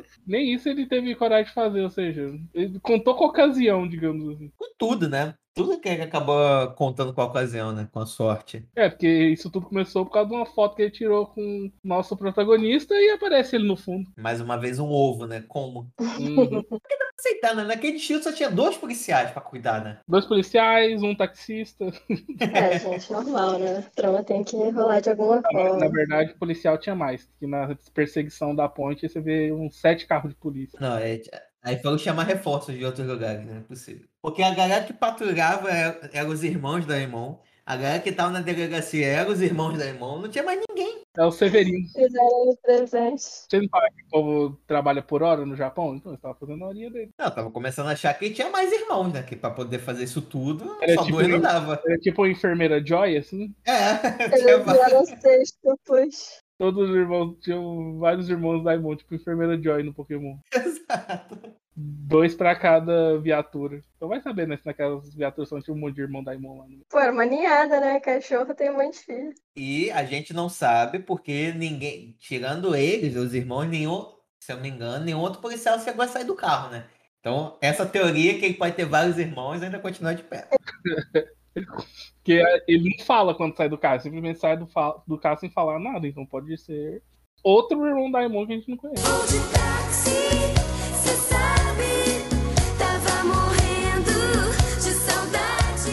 Então é isso, a gente já foi apresentado ao o babuíno do mal, que tipo queria, porque queria o cartão de memória. A gente descobre que o babuíno do mal tá usando, tá extorquindo a amiga dele, porque ela pediu empréstimo para fazer o curso de enfermagem dela com ele, então ela tá tendo que pagar valores absurdos e por causa disso meio que tá forçando ela a, a roubar remédios para vender no mercado negro. E esses remédios pertencem à clínica do macaco amigo dele, que é onde ele consulta a clínica geral do cara lá Que é o chefe dela. ela que é a chefe dela e pra melhorar a situação ainda entra numa entra do nada assim a gente é apresentado a um fã incondicional da banda Mr. Kiss, que são uma banda de idols, são três idols, que basicamente são o cerne dessa bagunça, da bagunça toda que vai acontecer. Porque são três meninas, com a central e mais duas que usam máscara, e começa a entrar um núcleo muito forte em torno delas, porque a gente descobre que, tipo, elas estão basicamente sendo patrocinadas por um mafioso, pelo, pela galera da máfia. O empresário dela tá envolvido com a máfia, tá querendo que, que ela seja uma das fontes de renda que vai dar dinheiro pra máfia. E esse cara também, por alguma razão, tá querendo o cartão de memória da câmera do nosso amigo taxista. Então, tipo, e começa muito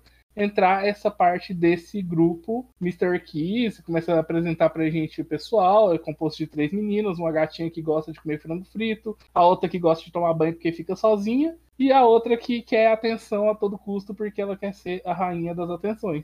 Você é a melhor de todas. Então, assim, aí a gente é apresentado mais a um núcleo que tá ligado com essa bagunça toda ainda, que é o núcleo das Mr. Kiss. A gente já viu vários animes que tratam dessa parte de, de idol e tal, propriamente até a Gretsuko, né? Mas, cara, eu não, eu não deixo de achar bizarro todo esse meio e essa cultura de idol no Japão, cara. Uma coisa tão alienígena assim pra mim que eu consigo compreender. Eles pegam as garotas adolescentes e tal, fazem audição e aí formam uma banda assim pequena e aí tem todo fãs assim, fandom underground de pessoas meio loucas e tal, tão fanáticas a ponto de dar todo o dinheiro. Cara, eu acho isso. Ah, e geralmente são adultos, né? Claro que são pessoas com dinheiro, tem tempo, sei lá. Nossa, eu acho isso tudo muito, muito bizarro. Muito bizarro. Isso é muito suquinho de Japão, que não tem em nenhum outro lugar do mundo. Sim, exato. Porque é diferente. Porque se a gente pegasse em grandes boy bands, né? Backstreet Boys, é, Rouge, KLB, KLB, essas coisas assim, menudo, dominó, essas paradas. Não, não se compara, né? Porque eles têm um nicho muito específico. São, são normalmente adolescentes, né? RBD, que foi um sucesso internacional também, né? Atraía multidões, né? Mas é um nicho muito específico. São adolescentes, né? Só que no Japão, não, cara. O público, não sei se era para ser adolescente, mas quem abraçou foram os velhos barbados. E eles são muito fanáticos. Nossa, muito fanáticos. Sim, sim. Tem, tem esse fã, né, que ele acaba se tornando um personagem importante, né? Ele tem, tem uma hora, né, que depois de um show, né, que ele ficou, ele comprou, se eu não me engano, ele comprou o CD da pré-venda, né, que esse grupo tava para lançar, e ele tinha direito a tirar foto no final, né? Então, é, pra tu ver, ele gastou toda a grana dele nisso, que ele teve que pedir um desconto pro Odokawa. E se ele tivesse pego o meu motorista, que de táxi que eu contei na minha história, fudendo que ia ter desconto. Não, cara, muito doido. E é isso, sabe? Tem eventos pra você conversar com a pessoa, pra você apertar a mão da pessoa e tal. Isso é muito louco, você paga. E, e aquilo, né? É mais um pouco o anime, é, ele focando um pouquinho mais nessa subtrama, de mostrar como é que é essa questão da galera de subir até o poder, né? Que essa coisa de idol é, realmente pode subir a cabeça, é uma coisa que consome muito das pessoas, tanto da parte dos fãs quanto das meninas, né? Que querem chegar ao estrelato, né? Que é um submundo aí, porra, bem bem pesado, né? É uma disputa bem grande em se achar, né? Quem vai ser a próxima estrela, né? Meus pêsames pra quem tá nesse mundo. É, é muito legal essa parada, quando ele vai puxando o fio. Como que eles estão envolvidos com uma galera da máfia, cara? O que, que é a máfia? Esse, esse lance da máfia de estar envolvido, eu lembrei muito de um anime de zoeira. Do cara que resolve mandar três caras da Yakuza pra Tailândia pra fazer uma cirurgia de troca de sexo porque ele decidiu montar um grupo de idol pra ganhar dinheiro. Exatamente, quando, quando mostrou as idols lá sendo basicamente coisadas por um mafioso, eu falei, meu Deus, é igualzinho o outro anime lá de comédia lá, onde o mafioso tá usando idols pra ganhar dinheiro. Gente, que anime é esse? Porra, é muito legal, cara. é Muito legal. A gente tem que gravar um dia sobre ele. Cara, se vocês quiserem, eu topo super fácil, que eu ri pra caramba assistindo esse negócio e assistiria fácil. Mas qual que é o nome dele? Street Girls, o nome do anime. E tem na Netflix. Ah, vamos gravar sobre ele. Adoro quando tem coisa na Netflix. É muito bom, é muito engraçado. Super recomendo. O Everton, você tava com saldo bem embaixo, mas com o Oditax você aumentou, você ganhou alguns saldos positivos. Caralho, que sacanagem. É uma zoeira, né? Cara, e, e o e o mais bizarro de tudo é ver que, assim, pelo menos pra mim, em um momento eu achava que as meninas não tinham relação com isso. Era só uma coisa do gerente delas, né? Do manager do grupo, né? Que tinha uma ligação com a máfia. Mas não. As meninas tinham total ciência, pelo menos a cachorrinha, né? Que era a principal, tinha noção do que tava rolando. E uma das meninas, a gata malhada, fazia parte dos golpes. Que é aí que vai ter a ligação com o amigo do Kawa, que ela, que ela Hum. dava um golpe em gente rica, velha. É, no caso ele não era rico, coitado. A moral da história é que não dá pra fingir o que a gente não é. Em dia a realidade cobra, né? A idade, a Yakuza, os agiotas, todo mundo cobra. Pode crer, pode crer. Não, cara, essa parte da, delas fazerem parte do golpe, assim, nossa, bem bizarro. No início eu não tava entendendo direito, né? Porque elas usavam máscara, então você só conseguia, só con- conhecia o rosto da principal, né? Aí, tipo, por que essa garota de 18 anos tá dando papo pra esse cara, cara fracassado? Aí depois você vai entendendo, tipo, caralho, cara. Cara, esse anime é muito foda como eles, inter- é, eles conseguem entrelaçar as tramas, né? Porque essa trama desse cara, porque quando ele começa a se envolver com aquele macaco mafioso, ele sempre fala de um rival que ele tem pro mesmo chefe, que o cara quer sempre tomar o posto dele, né? Porque basicamente os dois eram do mesmo nível, né? O macaco treinou, né? Esse outro cara, e o cara meio que tenta ultrapassar, né? Pra ter maior atenção do chefe.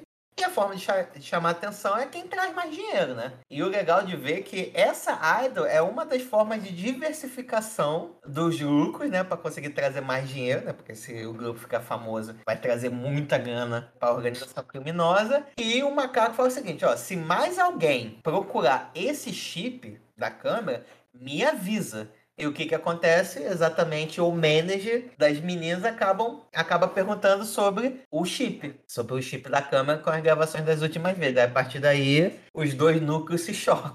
Mas qual que era é, a relação do chip mesmo? Ah, o chefe tinha pedido pra eles descobrirem quem que tinha raptado, é isso? Era amiga do... Era filha de um amigo dele? Exato. Uma coisa que a gente percebe é que todo mundo tem um segredo, né? Todo mundo tem alguma coisa a ser escondida. E essa coisa do desse mistério, né? Meio que em uma parte do anime ele é um pouco esquecida, só que lá na frente uma revelação bombástica acontece. Porque a menina desaparecida, ela é encontrada no Rio e acaba vendo que era uma das participantes desse grupo de idol, do Mystery Kiss. Só que você vê, pô, mas como assim uma integrante se a menina com o mesmo nome continuava dançando? E aí, mano do céu, que plot twist, que ligação bizarra que eles têm. Porque na verdade, eles sabiam que a menina tinha desaparecido, só que eles contrataram uma outra garota parecida com ela, da mesma espécie de gato preto, né? Pra poder dançar. E o motivo deles terem escolhido,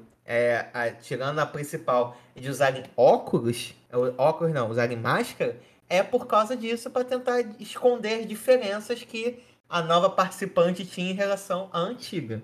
Só que a gente não é apenas um golpe de marketing que eles dão, não. Ah, como assim? Não, porque isso do tudo não é porque eles não sabiam o que tinha acontecido com a menina. Eles sabiam o que tinha acontecido com a menina, que é aí que a gente Sim. vê um pouco mais da história da cantora do meio, da cachorrinha. É, cara. E antes disso, a gente não- a gente não comentou sobre o Yano, né, cara? O cara que fala em rap. Ah, sim, nossa, porra, como eu queria esquecer esse cara. É, o sentimento que eu tive assim com ele é o sentimento que o, o Mestor teve com o Sopo, cara. Tipo, ah, quero socar esse cara. Parecia que gente- eu tava vendo aquele anime de novo, sabe? O anime do rap, das é, King of Rap, é isso? Ah, não sei.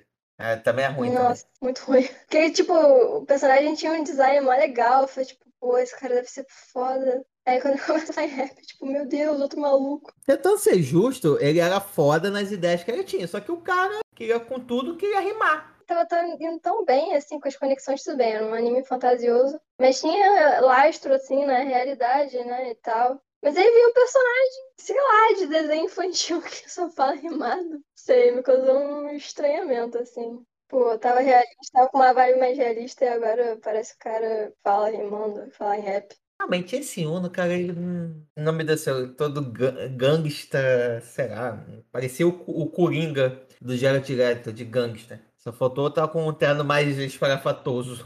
Nossa, pra mim isso quebrou muito um personagem caricato, assim, do nada nesse mundo real. Pra mim só teve uma piada maneira, assim, com... Que zoou esse fato dele estar rimando. Aí para de rimar. É, falando dele está errado. Ele, caralho, meu Deus, não. Aí eu subordinado dele, você não tá falando mais em rap.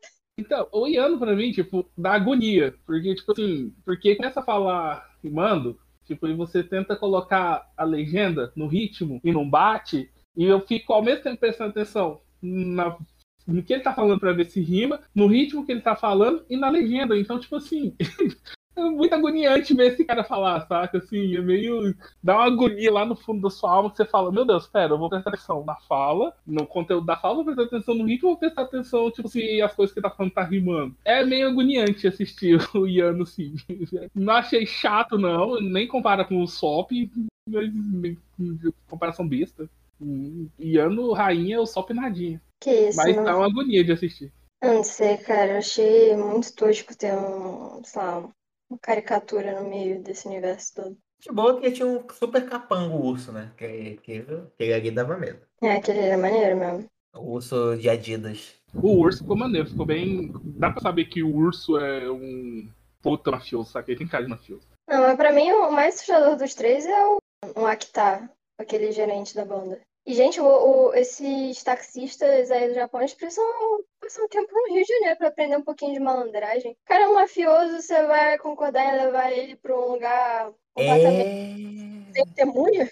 Sendo que você tá recusando, assim, você tá indo contra o cara, que o cara quer de você? Pô, pelo amor de Deus, né, cara? É por isso que eu falei, tipo, realmente o personagem principal não tem muito valor na vida, não. Porque, tipo, o mafioso chega pra você e fala, olha, você vai fazer isso, isso e aquilo. Ele, não, eu tenho uma nova proposta pra você. Ao invés de eu fazer isso, isso e aquilo, nós vamos fazer isso, isso e aquilo outro. Cara, pera, você recusou minha proposta e aí te deu uma melhor. Você tá falando que minha proposta foi ruim? Tô.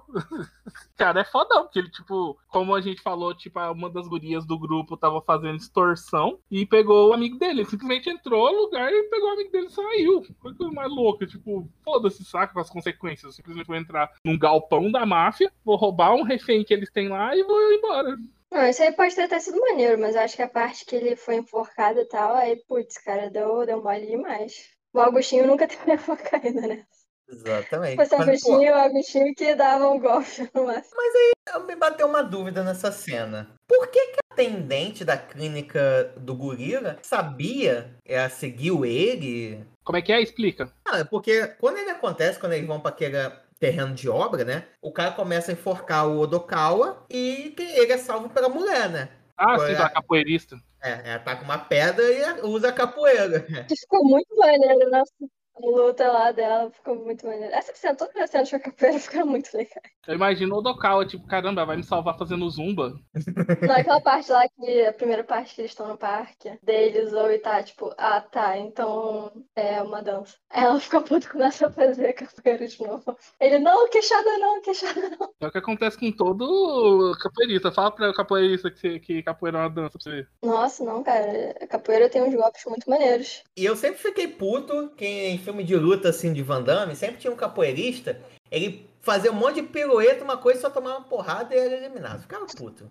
Respeito o capoeirista. O único que a gente tem que respeitar é o Ed Gordo do Tekken. Não Verdade. sei o que é isso. Nunca jogou Tekken? Não. Eu não tinha dinheiro pra ficha de, de fliperama, eu tinha gastado tudo com Magic. É justo, faz sentido. Mas eu acho que ela, sim, ela meio que, a partir do momento que ela começou a ver que tava meio mexido com o macacão lá, ela meio que começou a perseguir o cara, tipo, andar, ver se. Porque ela tinha. Eu acredito que ela tinha um meio conhecimento de quem fazia parte da máfia. Eu acho que ela tava meio que dando uma stalkeadazinha nele ali, sim. Como diz o, o Iano lá, caramba, velho, eu descobri um lado novo seu, você é stalker pra caralho. Não, ela era muito maneira. Ela era muito autêntica. Gostei bastante desse personagem. Essa aí gostava mesmo do carinha, porque apareceu na hora certa. O cara realmente ia morrer quando de repente, pedra voadora. Vou de táxi,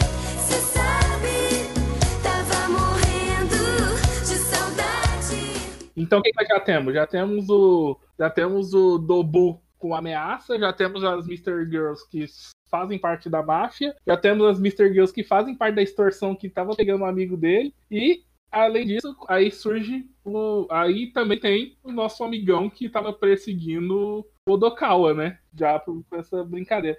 Que é mais Nem um uma das Dodô. super coincidências do episódio. Meu peixinho morreu, vou enterrar ele onde? Justamente onde o Dobu guarda a arma dele. ah, é muito genial. Mas enfim. E temos também os Diamond policiais, que a gente já comentou que era da parte da corrupto. Então, basicamente, aí com todo esse plot inserido, começa o plot final, que é um retardado, retardado, que simplesmente o que, que eu faço? Eu ganho 420 mil reais na loteria. Não, 40 milhões de reais na loteria, o que, que eu faço? Vou pôr no meu Twitter. Gente, ganhei 40 milhões de reais na loteria, olha só. Não, cara, esse aí, como que ele tá vivo até agora, não se sabe, né? Porque, É, porque ele teve tempo, ele não teve tempo de tirar. Não teve tempo de tirar o, o dinheiro do banco. Por isso que ele tava vivo. Porque se matasse o dinheiro, nunca sairia do banco. nossa, cara, sério. Não, esse aí realmente é um milagre ele tá vivo até agora. Caralho, cara, regra número um de, de ganhar a loteria. Não pode falar pra ninguém, cara, pelo amor de Deus. Que universo paralelo é esse do Japão? Eu ganhando na loteria, eu ia ficar pelo menos seis meses trabalhando no emprego normal, saca? Pra não levantar a coisa. Ia trabalhar igual minha ia trabalhar, tipo, totalmente desleixado, saca? Tipo, ah, ah, cheguei, faço minhas coisas assim, bem do- no estilo ok, pra não deixar tudo explodir. Não deixa a gente sem internet, mestre. Não, pode ficar tranquilo. Mas eu ia trabalhar, por seis meses, eu ia trabalhar só dessa forma, saca? Pra forjar. Com essa demissão, eu ia forjar a abertura de um negócio. Não, tipo, eu ia ser demitido e ia abrir um negócio onde eu ia investir meu dinheiro da loteria e falar que é o dinheiro do acerto, porque eu já tô no meu emprego há quase 10 anos, então, tipo, ia dar um puta dinheiro. Aí, tipo, por causa de. Será que eu falar isso no podcast me matar? Então, aí. Aí eu ia falar, abriu empresas que iam, uma empresa meio que fantasia, uma empresa meio fantasia, assim, tipo, pra eu ganhar dinheiro, uma farmácia, por exemplo, sei lá, saca? Aí, tipo, ia cair meu nível de. Você tá descrevendo um plano pra lavar dinheiro. Eu não dá um esquema de lavagem de dinheiro só pra. Aí, não, porque eu precisava de uma coisa que dá retorno pra eu justificar porque o meu estilo de vida subiu, entendeu? Porque, tipo, nossa, você comprou um carro, pois é, a farmácia onde eu comprei tá rendendo muito, não sabia que farmácia dava tanto dinheiro, e essas coisas assim. Esse seria meu plano caso eu ganhasse uma loteria, entendeu? Eu ia abrir uma rede de farmácia e tô ganhando dinheiro disso, mas na verdade eu tô vivendo dos dividendos da, do, do rendimento da loteria. É, se você abrisse em Copacabana, acho que podia colar, hein? A quantidade de velho que tem aqui, caralho. Não, Goiânia é cidade dos velhos também, dependendo do setor. Campinas, que é o setor mais antigo da cidade, só tem velho. Não, eu tô falando isso dos velhos, mas eu tenho que me tratar aqui, porque eu sou a pessoa que mais compra de é, remédio, que eu já conheci. E eu conheço alguns velhos, então eu tô é, sujo falando mais lavado. Doideira. Mas é isso, tipo, eu tô nessas de. Eu, eu seria disso, agora post- postar no Twitter. Olha, eu ganhei 46 milhões de reais. Mas é não. Ninguém nem ia saber desse dinheiro, exceto familiares bem próximos de mim. Esse, cara, é... maneiras rápidas de morrer. Você ganhar na loteria. É uma delas. Só apostar que você ganhou. Nossa, cara. É, total, cara. É. A galera do Japão tá muito inocente. Teve um cara que não foi bem loteria, ele ganhou uns 79 mil reais de indenização de um Paranauê, torrou tudo em um mês e voltou a trabalhar como vendedor de sorvete. E ele falou que não se arrepende, que foi um mês, tipo, tendo tudo do bom e melhor, churrasqueada, como ele próprio disse, todo dia. Então, tipo, ele falou, não se arrepende não, ficou feliz pelo mês granfino que ele teve. É, acho justo. Escolhas da vida, né? Talvez eu seguisse um pouco, mas um mês eu acho pouco. Gastar tudo assim tão rápido, né? Pois é, eu também não ia nessa O louca. cara tava morando, porra. Ia bater uma depressão depois disso tudo, né? Pô, eu tô comendo melhor, só carnes finas, não sei o quê. Um mês, aí depois eu tenho que Voltou pra costela. é, voltar a comer patinho. Então, aí voltando na história lá, eis que esse, eis que, tipo, o grande plano, tanto do Iano levar dinheiro pra máfia, quanto do Dobo levar dinheiro pra máfia, é o quê? Pegar o 1 bilhão de ienes que o carinha ganhou, que o nosso amigão Idol ganhou. Então, mas aí quem é que tá de olho nisso e tá querendo fazer o. tocar o rebu com essa história toda? Sou macaco da máfia. Não, nosso amigo Dokawa. Ele sabe, Ah. que, ele sabe que o Dobu quer pegar o dinheiro. E ele sabe que os outros caras também querem pegar o dinheiro. Então ele, vai armar, ele quer armar toda uma rede, uma teia de plano para que o Ian se ferre, o Dobu se ferre, o carinha da. o gerente das idols se ferre e fique tudo. E o carinha do que ganhou de prêmio fique com tudo. E aí começa altas armações, bicho. E é daí que surge o plano, o nome do anime. O nome do anime Odd Taxi foi o nome que o Dobu deu pra operação fake que o Odokawa inventou pra roubar o dinheiro do Iano. E aqui uma curiosidade que eu pensava que a tradução do anime era de ta era táxi Ah. estranho. Uhum, eu também. Eu ia comentar isso agora. Eu jurava que o anime era de comédia, então eu falei, não, Odd Taxi deve ser táxi esquisito, né? Ah, então não era, é táxi ímpar. É muito bom quando ele fala o plano, pensando que é uma coisa pomposa e o Odoka dá uma cagada na cabeça dele. Fala, Cara, por que você tá falando isso como se fosse algo legal? Não, pois é. As coisas que eu- as, as duas frases que eu acho fabulosas do Odokawa são essas. A primeira, ah, tipo, também achei que poderia ser Odd Tax, porque o nome do cara é Odokawa, né? Então, tipo, Odd de Odd de Odokawa, apesar de que eu acho que o nosso babuíno pensou nisso pra criar o nome. Mas basicamente as duas maiores citações que eu acho do Odokawa são essa, tipo, caramba, você fala esse nome como se ele fosse legal. o cara todo empolgado lá, ele, cara, você é meio que, tipo, sabe que esse nome não ficou legal, né? Tipo, você tá todo empolgado aí, não foi legal. E a outra que é pra mim uma das frases que eu vou adotar pra minha vida. Sempre que você me pergunta uma coisa, eu penso em cinco respostas diferentes e vou te dar a que mais te agrada. Isso é genial. Eu, eu- essa quase foi a minha abertura. Tipo, sempre que você me, chama- me apresenta no podcast, eu penso em cinco aberturas diferentes. Mas a minha abertura eu tive que mudar, mudei de última hora e eu gostei do resultado. Ficou muito boa. Mas eu, eu gostei muito dessas, tanto dessa citação das cinco coisas, quanto a citação do cara, você fala isso parecendo que é legal. velho."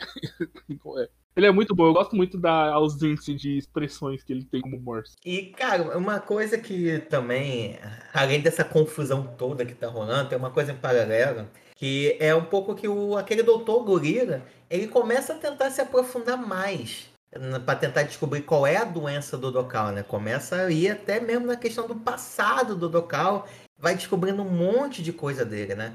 Porque o Odokawa, ele foi uma pessoa órfã, né? Que ele conta na história dele que os pais dele simplesmente desapareceram um dia, né? E meio que ele tem a esperança de talvez voltar, né? Alguma coisa, né? Ele foi criado graças a uma organização, né? Que ajudava pessoas, né? Porém, quando ele vai descobrindo esse gorila, ele vai vendo que, na verdade, os pais do Odokawa morreram há muito tempo. E o Odokawa meio que deu uma... abstraiu essa informação da mente dele, né? Praticamente bloqueou nessa informação da mente dele, tipo, da morte dos pais. E mais pra frente a gente explica por as outras consequências. Porque temos que falar sobre o grande plano, sobre, sobre o, a operação Odd Taxi. Que é um plano bem legal que eles montaram. Não, foi genial. O Macaco montou muito bem esse plano. E o Odokawa contra-atacou muito bem também. Antes da gente partir do plano, a gente também tem que falar que aquele cara lá do Dodô, ele acaba se tornando um perseguidor do Odokawa, né? Porque o cara, ele tomou um golpe na infância, né? Que ele comprou, como a gente falou lá no, lá no início, né? Ele deu um lance de 100 mil reais, porém nunca recebeu aquilo, né? E anos depois, ele descobriu num joguinho o mesmo nick que o cara usava nesse leilão, né? Por isso que ele ficou psicótico para tentar ultrapassar o cara e se tornar o primeiro. E uma das formas que ele tinha era o Dodô, que era uma ave que ele adorava bastante, né? E no dia que ele conseguiu finalmente desbloquear, depois de gastar 5 milhões de ienes nesse jogo, ele ia desbloquear o Dodô, é quando ele se ele tromba com o Dokawa indo encontrar com a, com a assistente. E sem querer ele deixa cair na água e ele perde tudo. Depois disso ele fica louco em busca do Dokawa para tentar se vingar. É, gente, esse anime é um pouquinho louco mesmo. Não, aí realmente a loucura é o que define essa situação toda, porque realmente o cara foi mega loucura mesmo. É, meu show. Puxei do plano. Então o plano é o seguinte, o que acontece? É, basicamente era um plano Iano versus nosso amigo Dobu. O Iano, com o chefão das Mystery Girls, criou o seguinte plano. A gente pega o carinha que ganhou o dinheiro, leva ele na agência, já que ele não tem, ele não deve ter carro, leva ele na agência, pega todo o dinheiro e abandona o cara e foge com o dinheiro pro galpão e a gente ganha um bilhão de reais.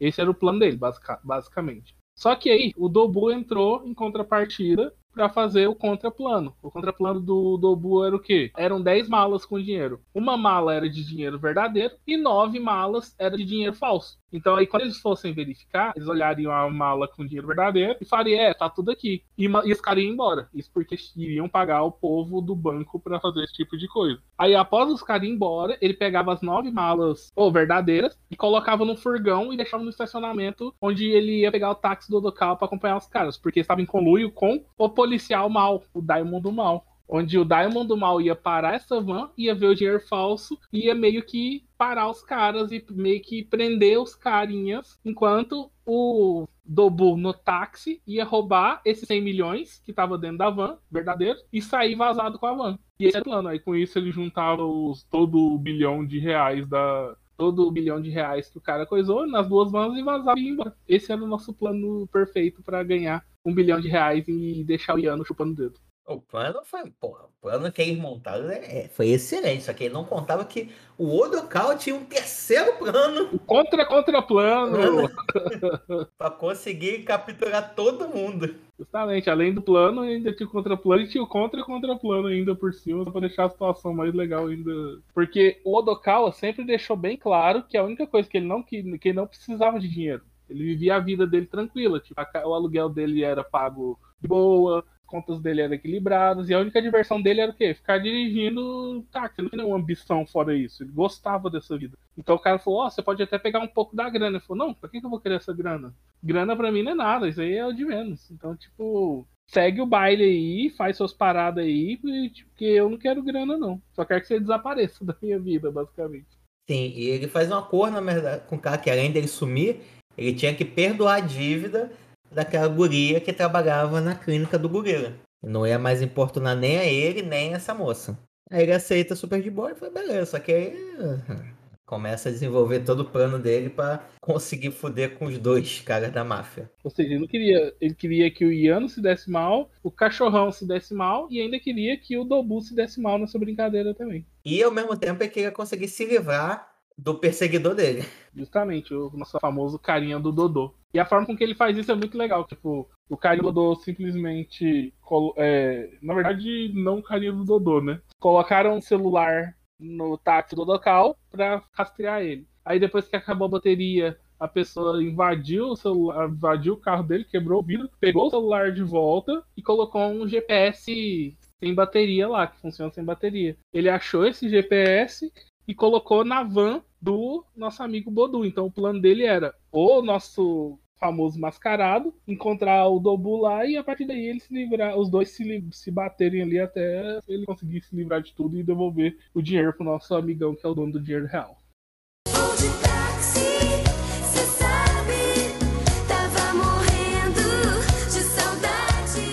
Bom, então a gente é então apresentado ao flashback da principal da banda Mr. Kiss, aquela cachorrinha de cabelo branco, Chanel. E aí a gente descobre que a histórico dela, né? Ela, enfim, ela foi recrutada quando ela tinha 16 anos e a gente vê a formação do Mystery Kiss. E ela é a central, né? Ela é a principal da, do grupo. E aí tinha duas outras meninas, né? A Shiro, que é a que a gente conhece muito bem, que era ela que aplicava golpe, né? Um amigo do Odokawa, aquele macaco do Kikahana, né? E outra garota, que era uma gatinha, uma gatinha preta, que é uma gatinha preta diferente da gatinha preta que a gente conhece, que gosta de frango frito. E aí a gente conhece, então, que ela é, na verdade, filha daquele macaco famoso, que é um ator, né? Era um ator? Sim. Ele era um ator, então ela já estava nesse meio fazia muito tempo. Ela, ela tinha um feeling, assim, bom né, desse meio. E elas treinam bastante. Quando elas vão fazer a estreia delas, o produtor do estúdio, ele chega e fala: Cara, troca a central. A central tem, tem que ser aquela gatinha ali. Gatinha preta, filha do, do babuíno lá. E aí, a central, ela surta e ela chega a um plano. Ela, ela chega à conclusão de que ela vai pede pra encontrar com a gatinha preta e o plano dela é fazer a gatinha preta desistir de ser central. E se a gatinha preta não concordar, ela vai matar a gatinha preta. Então ela- elas marcam de se encontrar num lugar bem afastado e tal. E quando ela chega pra executar o plano dela, ela descobre que a gatinha preta já tá morta naquele mesmo lugar. E aí ela meio que entra em desespero.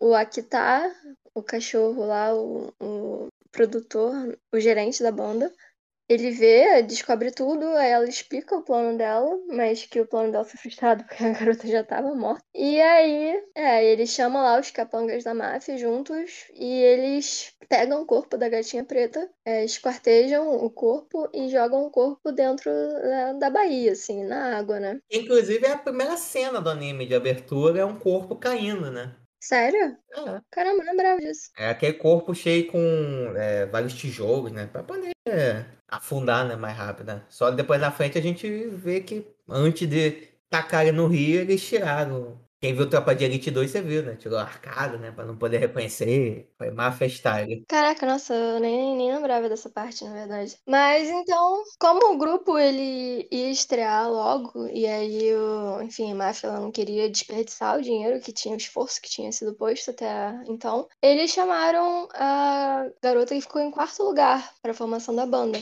que por coincidência também era uma gatinha preta.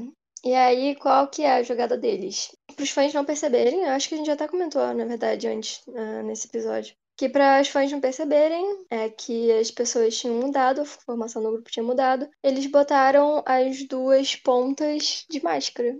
E aí ninguém ia notar a diferença.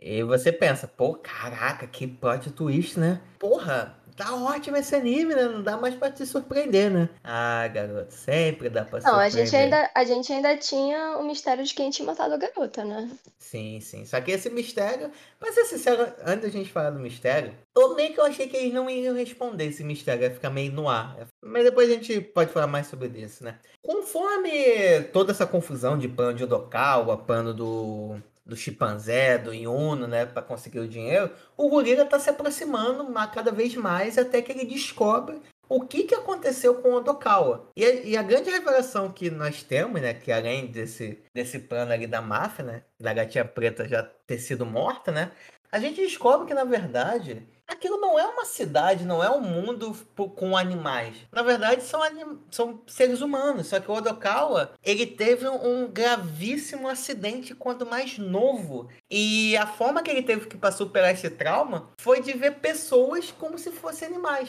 Porque ele sofreu muito bullying por causa da aparência dele, né? As crianças, né? E bullying aqui é um tema reforçado várias vezes, né? As crianças chamavam ele de morsa, né? Porra, em vez de uma família totalmente fodida, o pai mal parava em casa, tinha amante, quando ia pra casa tava bêbado, a mãe batia e chorava, né? E até que teve um dia que, assim, o pai chegou super bêbado em casa, a mãe botou todo mundo dentro do, do carro, né? E se jogou da ponte. E aí, o único sobrevivente foi o Odokawa. E como o Odokawa gostava muito de animais, ele preferia. Ele, com isso, eu dou razão a ele. Muitas vezes é melhor lidar com animais do que com seres humanos. A forma que ele teve disso é de se imaginar como, como se ele fosse uma morsa de verdade e que todo mundo ao redor dele é mais. Só que não, o tempo todo ele tá no mundo real. E a gente tá vendo o mundo através do trauma que ele teve. E isso foi de explodir cabeça. Foi, mas eu tenho uma ressalva. Ih, rapaz, normalmente esse é meu papel. Aí vai lá. Se eram todos humanos o tempo todo, por que às vezes, de vez em quando, tem menções a eles sendo animais? Porque uma coisa era se só o Odokawa fizesse isso, né? As pessoas até, sei lá, eu teria achado estranho se as pessoas não tivessem comentado, tipo, ah, sou a única alpaca aqui? Como assim? O que você quis dizer? Mas tudo bem, vamos, vamos deixar passar, que todo mundo, sei lá, via como uma brincadeira automaticamente e não cobrava. Mas tem um- pelo menos uma vez que eu tenho bem vívida na memória que o porco-espinho ele faz menção dele ser um porco-espinho. E aí, como assim? Não era todo mundo humano? O porco-espinho tava dentro da cabeça dele? Mas isso é na rima que ele faz como um porco espinho. Não, ele falou tipo o poder dos, dos porcos-espinhos, uma parada dessas. Tipo, ah, os porcos-espinhos são ótimos e tal. É, dessa parte eu não lembro, mas eu assisti um vídeo muito legal que, que comentava alguns easter eggs, né? Então muitas pessoas desde o primeiro episódio já tinham essa teoria que na verdade aquilo era o mundo real. E existe vários easter eggs ao longo dos episódios que vão reforçando isso. Que, por exemplo, isso o lance que você falou dele chamar as pessoas como animais, né? O, ele faz isso com o gorila, né? Que até então a gente achava que era um gorila, mas meio que ele entendia. Mas ele também fala, é, um determinado momento pro manager do, do grupo Idol, que ele fala o seguinte: onde foi que eu vi esse gato de três cores? E ele não entende muito bem o que está acontecendo. E existe uma outra cena em um momento que existe. Não tem aquele boneco de estúdio de anatomia, que ele é aberto para você ver os órgãos? Sim. Ele tem totalmente o formato de um humano, com órgãos humanos e só a cabeça, que é como se fosse de um cachorro. Que tá na clínica do cara. Isso seria também pra se encaixar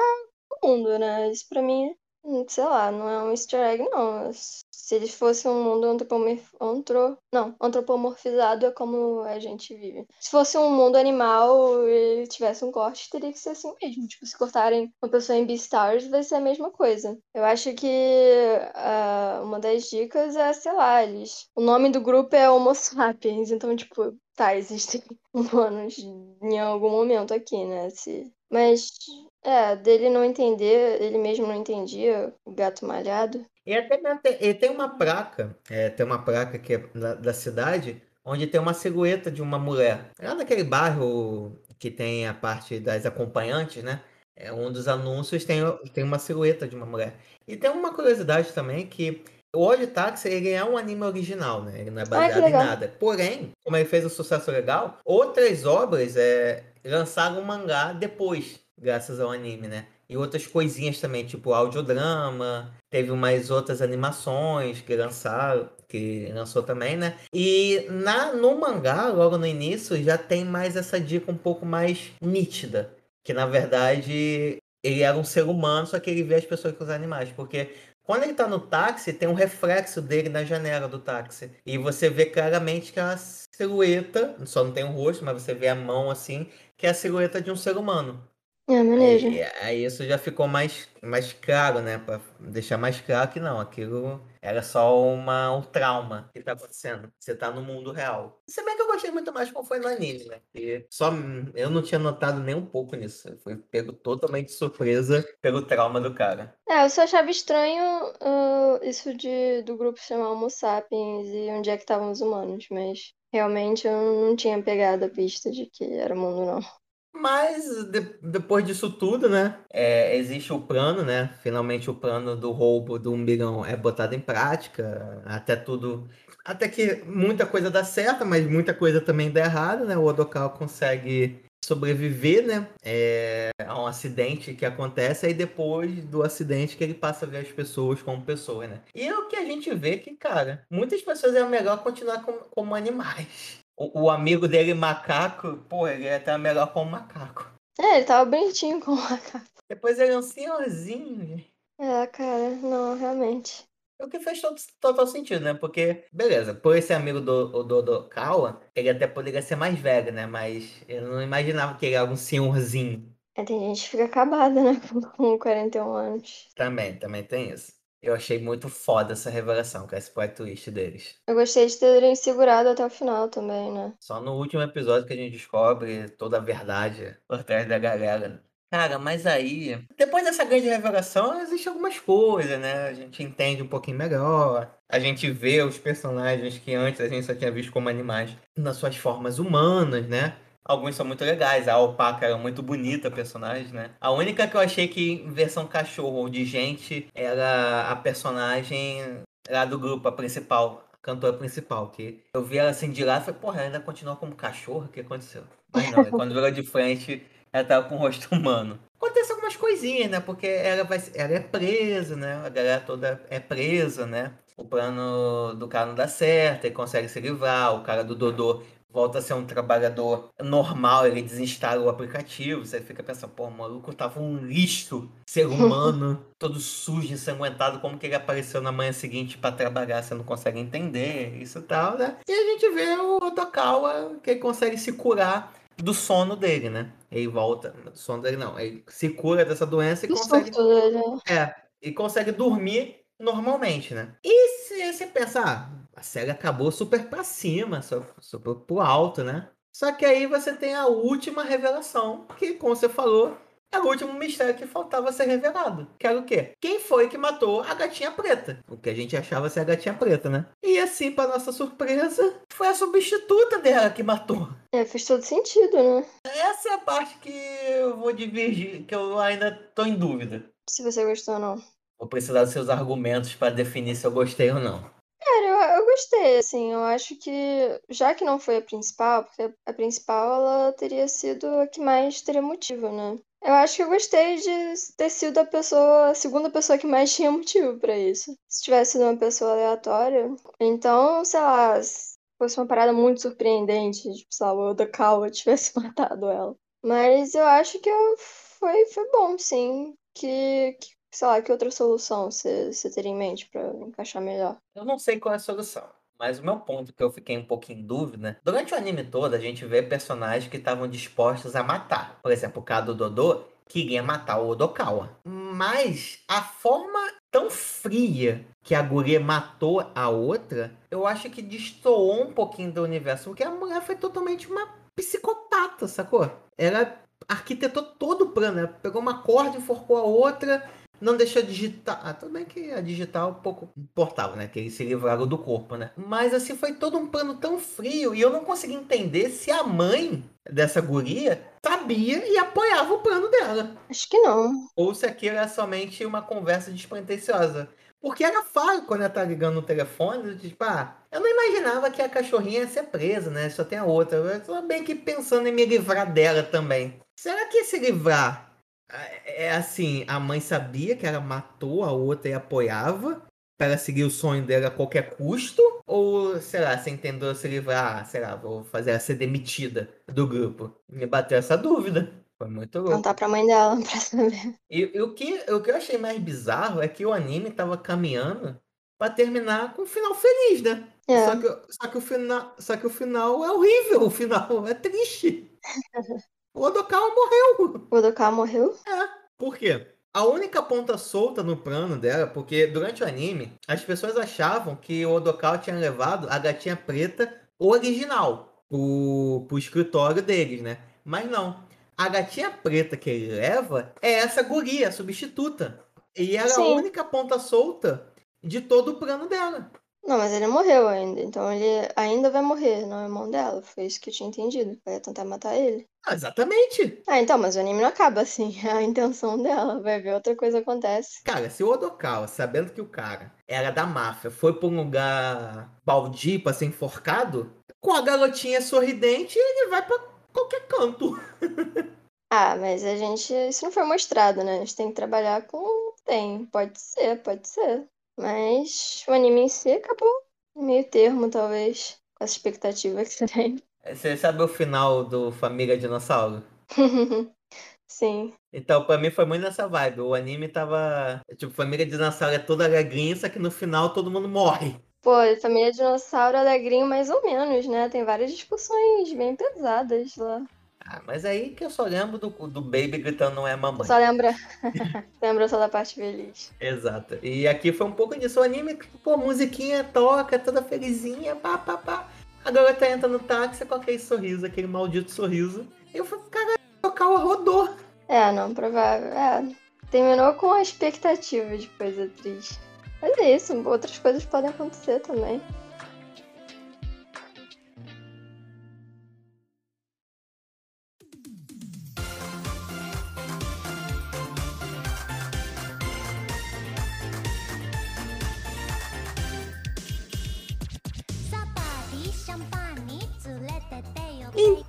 Meu povo, estamos chegando já ao fim de mais uma corrida e de mais um episódio aqui do Otaqueira Cast, mas antes disso, as nossas considerações finais. Infelizmente, tivemos um pequeno probleminha técnico, o mestre ficou sem internet, então não teremos a parte dele, mas aí, sem problema, porque temos ela. Biazão, você que já caiu em vários golpes de taxistas, quero saber de você, o que, que você achou dessa corrida de Odd Taxi? Saber também, teve algum personagem que você achou meio. Nha? E também, qual foi a reviravolta que mais explodiu os seus miolos?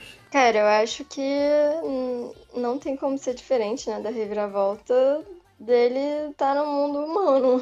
Eu achei, putz, muito, muito legal.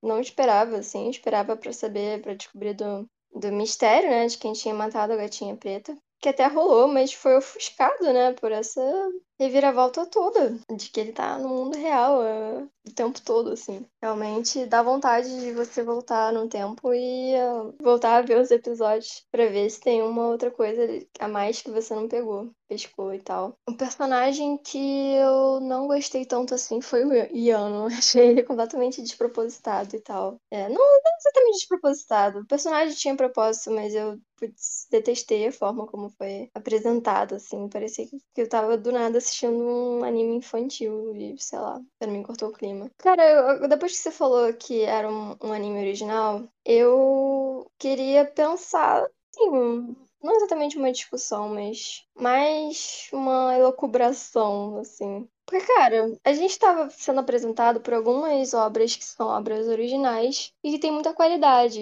que tem muito, sei lá, um roteiro mais complexo e tal, como, por exemplo, Wonder Egg, é o- foi o último né, anime, obra original que a gente assistiu. E eu fico pensando que, às vezes, como é uma obra original, ela não foi baseada em nada, você tem que criar tudo do, do zero. E não é só uma pessoa, né, que tá criando isso, é uma equipe inteira. Porque geralmente o que acontece é que os animes, eles são baseados em mangás. Os mangás são, pelo menos todos os que eu conheço, eles são pensados por apenas uma única pessoa. E eu acho que rola muito quando você é o único criador, você tem um olhar um pouco viciado, assim, em cima da história. Você não consegue ter um senso crítico em cima do que você está criando. Justamente que você, se você tem algo que você não gostou, você simplesmente escreve de outra maneira. Então, acho que muitos animes eles têm uns pequenos furos, ou então, sei lá, umas quebras assim de qualidade, justamente porque eu acho que tem um olhar muito viciado.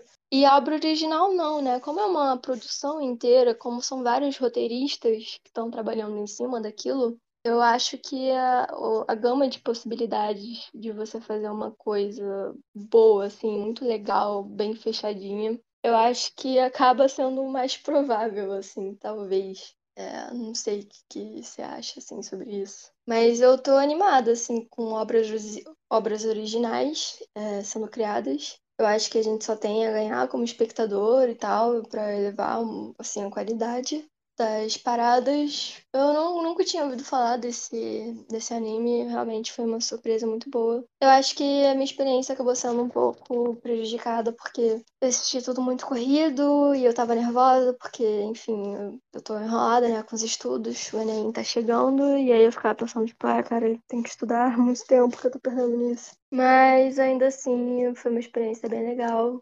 E, pô, eu curti muito, assim. Acho que esse ano foi uma das obras com o final, assim, mais inesperado, talvez. E é isso. O que que você achou? Cara, eu acho que é uma discussão super válida essa que você levantou, né? Valeria até, quem sabe um dia a gente discutir sobre isso, né, mais a fundo, né? Mas é aquilo, né? Infelizmente é uma... in- Quando a gente fala de anime, a gente tem que lembrar que é uma indústria, né? Toda indústria sempre vai tentar jogar assim, meio que no seguro, né? Então é muito raro ter um estúdio conseguir apostar em obras originais, né? Com algumas exceções, assim, né? Se eu não me engano, o Kyoto Animation, que foi um estúdio que até dois anos atrás sofreu com um incêndio criminoso e tal. Ele é um anime, ele é um estúdio de animação que apostava em obras originais, né? Que são muito, pô, é fantástico a qualidade da animação que eles têm, né? Então é difícil um estúdio apostar porque aquilo é uma obra original, então não tem base de fãs, né? E aqui, pô, fazer uma animação não é uma coisa barata, assim. Infelizmente, é difícil uma obra ou outra surgir. Que, pô, se tu pegar a qualidade do Wonder Egg com a qualidade aqui do anime, beleza que as proporções são diferentes, mas tem uma diferença de animação, de qualidade estética muito grande, né? Enfim, eu gostaria que cada vez mais obras originais surgissem, né? Que, ó, cara, Odd Taxi, se não fosse o Mestrão, com certeza sairia bonito do meu radar. É, que bom, né? Porque, pô, a gente teria perdido a oportunidade de ver um, um anime bem legal e bem diferente, né? Mas, de qualquer maneira, cara, Odd Taxi não tem muito mais o que falar, né? É um anime fantástico, cara. É Reviravolta atrás de reviravolta. Eu acho que as tramas se conectam muito bem. Por mais que você talvez fique com a sensação que o mais falou que, cara, essa cidade que eles estão deve ser um ovo, né? Todo mundo se conhece. Mas a forma como eles vai, como eles vão conectando nas subtramas com a trama principal do Odokawa, né? É, é muito bem costuradinho, né, cara? Fora as, as diversas críticas e mostrar um pouco mais dos bastidores do, do Japão, né? Fica aqui mais do que a nossa recomendação, né?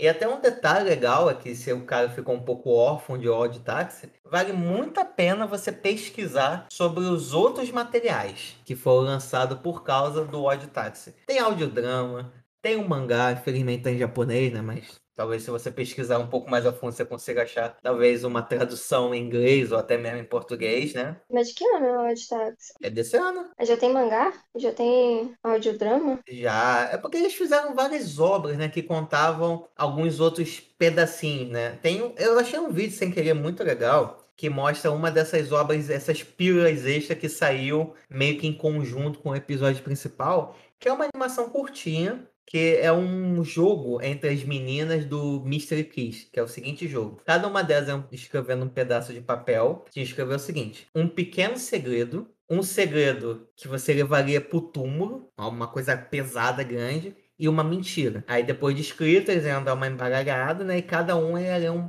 um pedacinho de papel nisso, né?